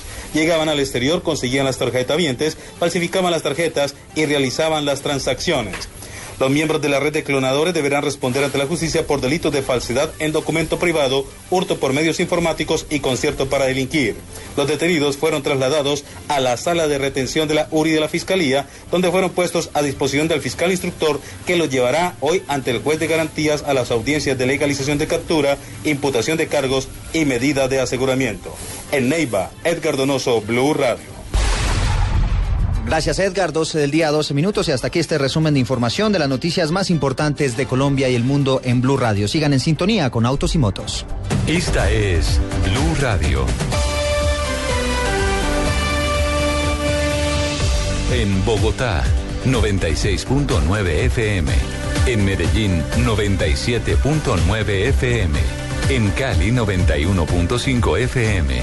En Barranquilla, 100.1 FM en Neiva 103.1 FM y en Villavicencio 96.3 FM. También en bluradio.com y a través de Twitter en arroba bluradio.co.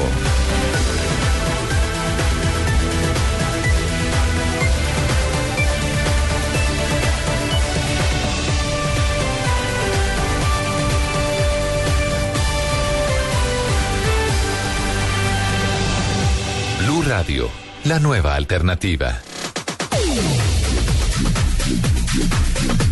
12-13. Mm. ya estamos en época de Navidad. Sí, llegó señor. diciembre con su alegría. Llegó eh, más que diciembre con su alegría. En efecto, llegó diciembre con su alegría, pero llegó el momento de lo que estamos esperando. Sí. El desglose técnico, la investigación que ha hecho Lupi sobre el carro de Papá Noel, el trineo. Bueno, usted sabe que yo soy muy tecnológica. Sí, señor. Entonces yo estuve averiguando y encontré Me que en encantaría efecto que la cara de, de Fernando y Sebastián quedara fotografiada para y mostrar. encontré que en efecto yo no soy la única tecnológica. Papá Noel es mil veces más tecnológico que yo. Total, ya tiene trineo intergaláctico y todo. Exacto. El trineo de Santa funciona así. ¿Cómo funciona? Por dentro es bastante rústico, como lo vemos siempre, de maderita. Sí, Sí. Pero por dentro es una maravilla de la ingeniería. ¿verdad? Porque Sí, señor. ¿Tiene, ¿tiene Harry Fristo in the Rain? Tiene. Eh, venga, no, hágame el favor y no me sabotee la nota. Sí, Sebastián, por favor, por favor, respeto al equipo periodístico aquí de Autos y Motos. Ya, sí, yo tan juiciosa haciendo la tarea. Ya, Lupi, vamos. En el panel frontal se encuentra un sistema de navegación GPS, es el propio GPS de Santa que ha sido creado por sus duendes. Y ellos son los encargados de mapear los millones de destinos antes de la víspera de Navidad para estar seguros que Santa no pierda ningún destino.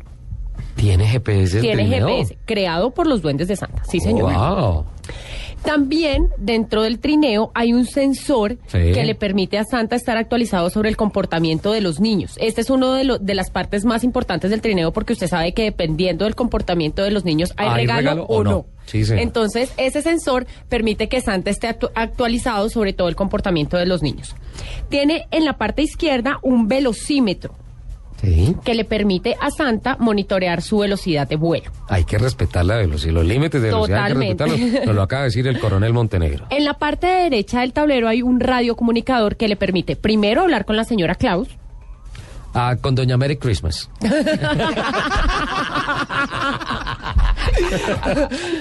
y también que se comunique con los duendes. Aquí se ahogó, vea. y también que se comunique con los duendes para que lo mantengan informado sobre el clima y el inventario de los juguetes. Fundamental tener un control de la carga y obviamente las condiciones climatológicas. Usted sabe que es una noche muy larga, se la pasa toda la noche repartiendo regalos. Sí. Entonces también tiene un sistema de entretenimiento.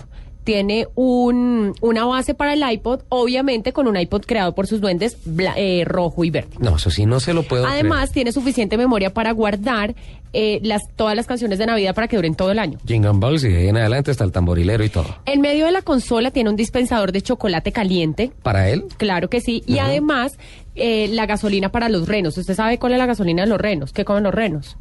Ah, Zanahorias. Zanahorias. Ajá. Esa es la gasolina para los renos. Muchas zanahorias que están en un compartimento localizado en el lado izquierdo del trineo. O sea que es ecológico, es- utiliza biocombustible. ya voy para allá. Oh, Tiene un compartimento, escúcheme esto. señora. Tiene un compartimiento transdimensional Sí. que es llamado la maleta o su bolsa donde guarda los regalos. Sí. No es que él los meta todos en el trineo porque si no no podría volar. Lo que pasa es que es como un como una especie de portal dimensional entre su trineo y su taller. Ajá. Y entonces ahí los duendes Ah, le va van- haciendo como una recarga en pleno Lo- los vuelo. teletransportan. lo teletransporta los regalos. Mm, Sí, señor. Qué bien. Para evitar sobrepeso. Exactamente. Qué bien. ¿Cómo se mueve el trineo? Tiene dos formas. La primera, que es la que siempre usa, que es una unidad de propulsión antimateria. ¿Cómo funciona esto? ¿Cómo así? Es como una especie de cohete. ¿Así? Sí, señor. Entonces es como una sustancia mágica que usa Santa para poder mover su trineo. Pero esta, eh, como esta, digamos, tecnología, Sí. fue el- él fue el primero que la creó y ahora la está usando la NASA para crear sus cohetes. Se le copiaron. Se le copiaron, son unos copiones. La carrera de despegue entonces fue inventada por Santa, no por la. NASA. Sí, señor. Pero tiene un plan B, Ajá. que son los renos. Si falla. Si falla el cohete, se le tiene el reno. Eh, lo único que se sabe de estas maravillosas criaturas es que le encantan las zanahorias y que necesitan una fuente extra de calor que proviene del dispensador de chocolate de Santa. Ah, los renos también toman chocolate. No, es el, necesitan es el calor. Ah, ya. Este calor, eh, bueno, esta máquina les actúa como un, como un balón de aire caliente y les proporciona un aliento extra para óptimas condiciones de vuelo. El equipo de los renos son nueve. Nueve renos Son nueve renos. por el capitán Rudolf. Sí, señor, pero ya le voy a explicar por qué es el que lo encabeza. ¿Por qué? Pero un momentico, es que usted es muy acelerado. Pero y yo es estoy aquí interesa. feliz con mi tema del trineo. Se llaman Dasher, Dancer, Francer, Vixen, Comet, Cupid, Donner, Blitzen y Rudolf, que él es el que encabeza los renos. Ajá. ¿Por qué lo encabeza?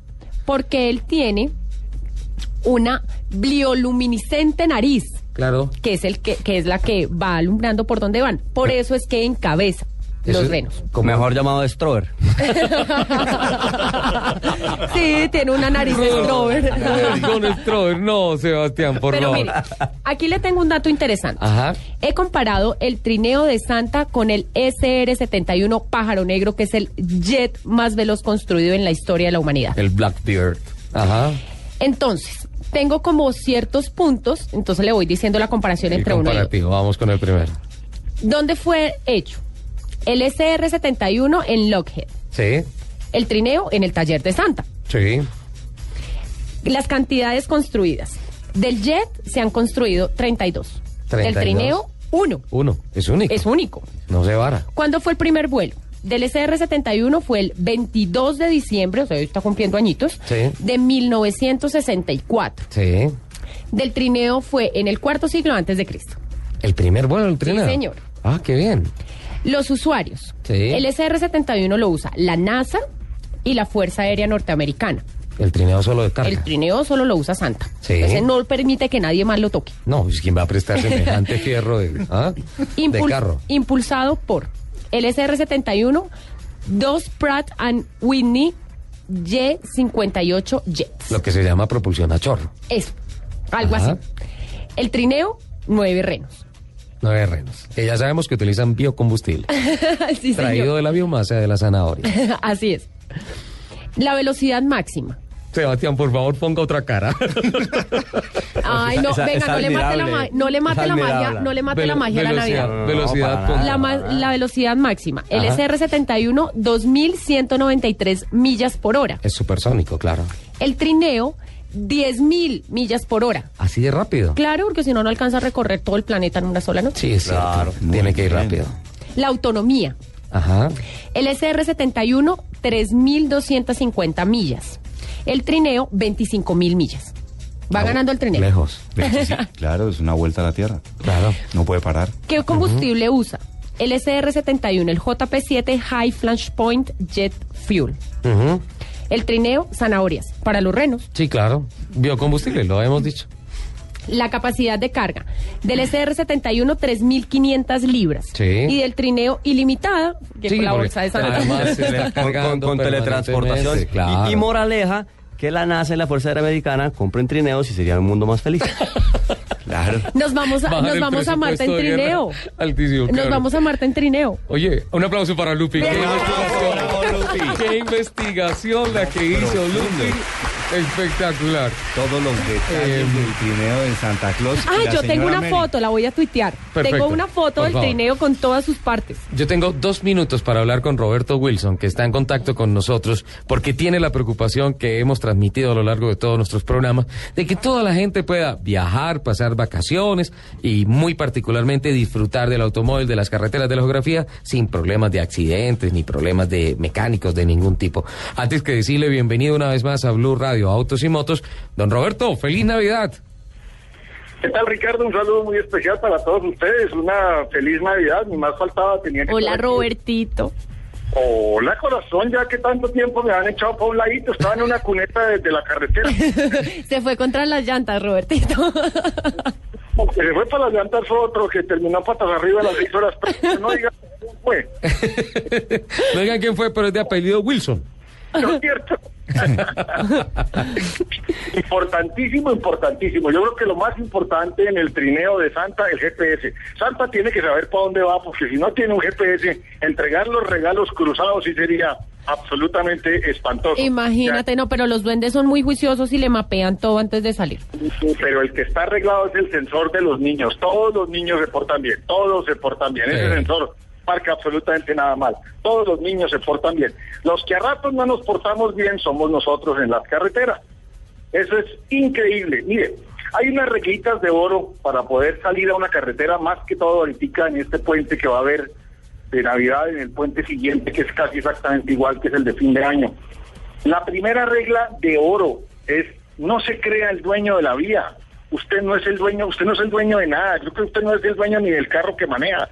Entonces, no se crea el dueño de la vía, comparta la, la vía el peatón, con el ciclista, con el motociclista, con el carro, con el bus, con el camión, con todo el mundo. Yo creo que todos nos hemos montado al volante con nuestra mamá al lado a hacer un viaje, por lo menos con la mía era así, yo arrancaba y mi mamá empezaba, el perro, el gato, la moto, el bus. Yo a la media hora le decía, mamá, lotería, los tengo todos ya, completé todos. Bingo. Bingo. Entonces, no se crea el dueño de la vía. Demuestre qué tan inteligente es usted. Porque es que nosotros desafortunadamente nos montamos detrás de un volante y nos transformamos. Entonces todos son unos brutos y todos son unos bestias. Entonces, como yo digo, el más bruto en este mundo de todos los brutos es el que cree que todos los demás son brutos. Ese es el peor bruto. Entonces, demuestre qué tan inteligente es usted y ante la imprudencia de los demás, arregle usted la situación.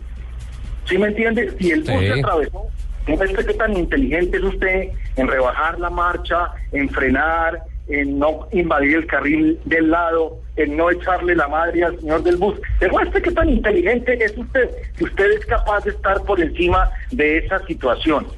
Sea amable con su carro, que es fundamental.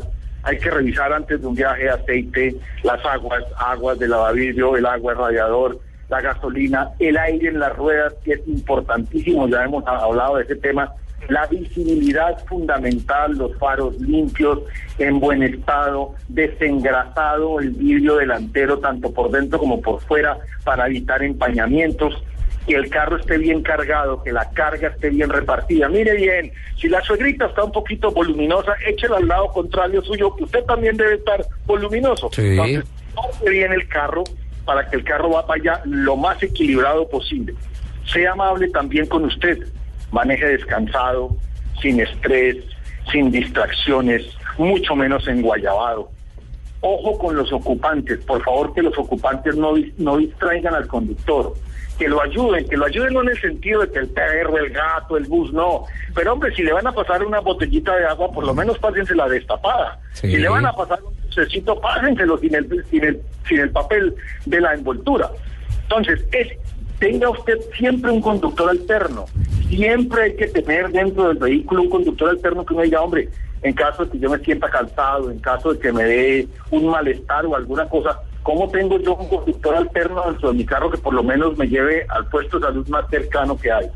Hay que parar cada dos horas, acuérdense muy bien, hay que estirar las piernas cinco minuticos, hay que ir muy bien hidratado. Entonces también, así como es uno amable con el carro, es uno amable con uno que es el conductor. Hay que ser amable también con los pasajeros. Programe las paradas, las entradas al baño. Recuerde muy bien que la capacidad de la vejiga de las mujeres tiene mucha menos autonomía. Son Sí. mucho menos lo que aguantan las niñas. Totalmente. Y los, y los, y los esposos o los novios se ponen bravos.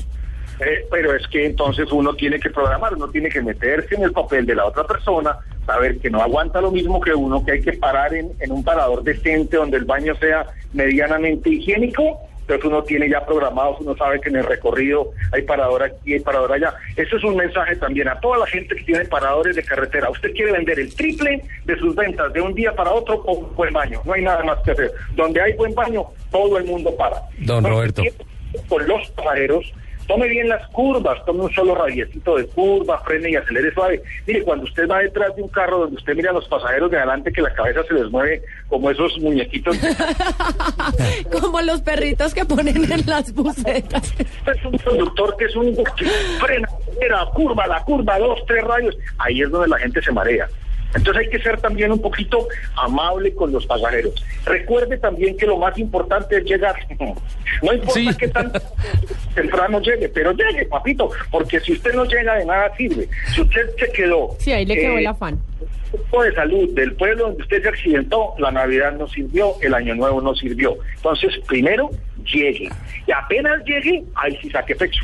Bueno, Roberto. Roberto, muy bien, Muchísimas- esos, esos eh, llegue, igual que le vamos a decir a los de Dakar, aquí te habla Fernando Jaramillo, Roberto, y sé que tienes allá la Toyota Hilux de Toyota que estamos brandeando, ¿no? Un saludo muy especial a. Roberto. Por tiempo, lamentablemente, no podemos continuar con él. Nosotros deberíamos alargar ese programa otras dos horas. Bueno, un mensaje para nuestro director de programación. Eh, antes que nada, para terminar, eh, dos cosas. Millones de gracias, besos, gratitud, amor, admiración a María Clara Gracia del programa en Blue Jeans. Nos mandó una torta deliciosa. además, divina y deliciosa. Divina. María Clara, gracias por la torta. a María Clara. De zanahoria Gracias para los renos. De zanahoria, además. Eh, esta nota no es tan alegre. Queremos enviarle un mensaje de condolencia a Guillermo Larte, a toda su familia. Lamentablemente, en un ah, desgraciado accidente en Santa Marta, perdió la vida su hijo Luis Guillermo. Lo lamentamos profundamente y pues eh, ánimo. Hay que seguir adelante, Guillermo. Para toda la familia, Para todos a. Ana, la mamá y a Sammy y a Nicolás. A todo el mundo. mundo. Antes de irnos, yo los quiero invitar rápido, si no tienen plancito para hoy, desde las 4 de la tarde van a estar en el Parque Nacional, eh, van a hacer un desfile de clásicos, se va a ir por toda la séptima hasta la 72, va a bajar por la 72 hasta la 15 y de ahí al 85. Eh, en la 85 van a haber shows musicales, caballos, va a estar súper bonito. Hoy a las 4, desde las 4 de la tarde en el Parque Nacional. Voy para allá. Entonces ahí los invito para que vayan, miren clásicos, van a estar los Willys, va a estar súper bonito. Los invitó la alcaldía de Chapinero, van a cerrar vías, entonces va a estar bien interesante. Capitán, gracias por venir. Feliz Navidad. Richard, muchas gracias a ti. Adivina de qué color va la camioneta Hilux de Historia. Amarilla Azul. y rojo. Exactamente. Qué bien, Sebastián. Muchas gracias por venir. Feliz Navidad. A ustedes y feliz año. Lupi, besitos para ti. Para todos, besitos, muchas gracias por estar hoy con nosotros. Nos escuchamos el próximo sábado. Los dejamos en compañía de las noticias de Caracol Televisión.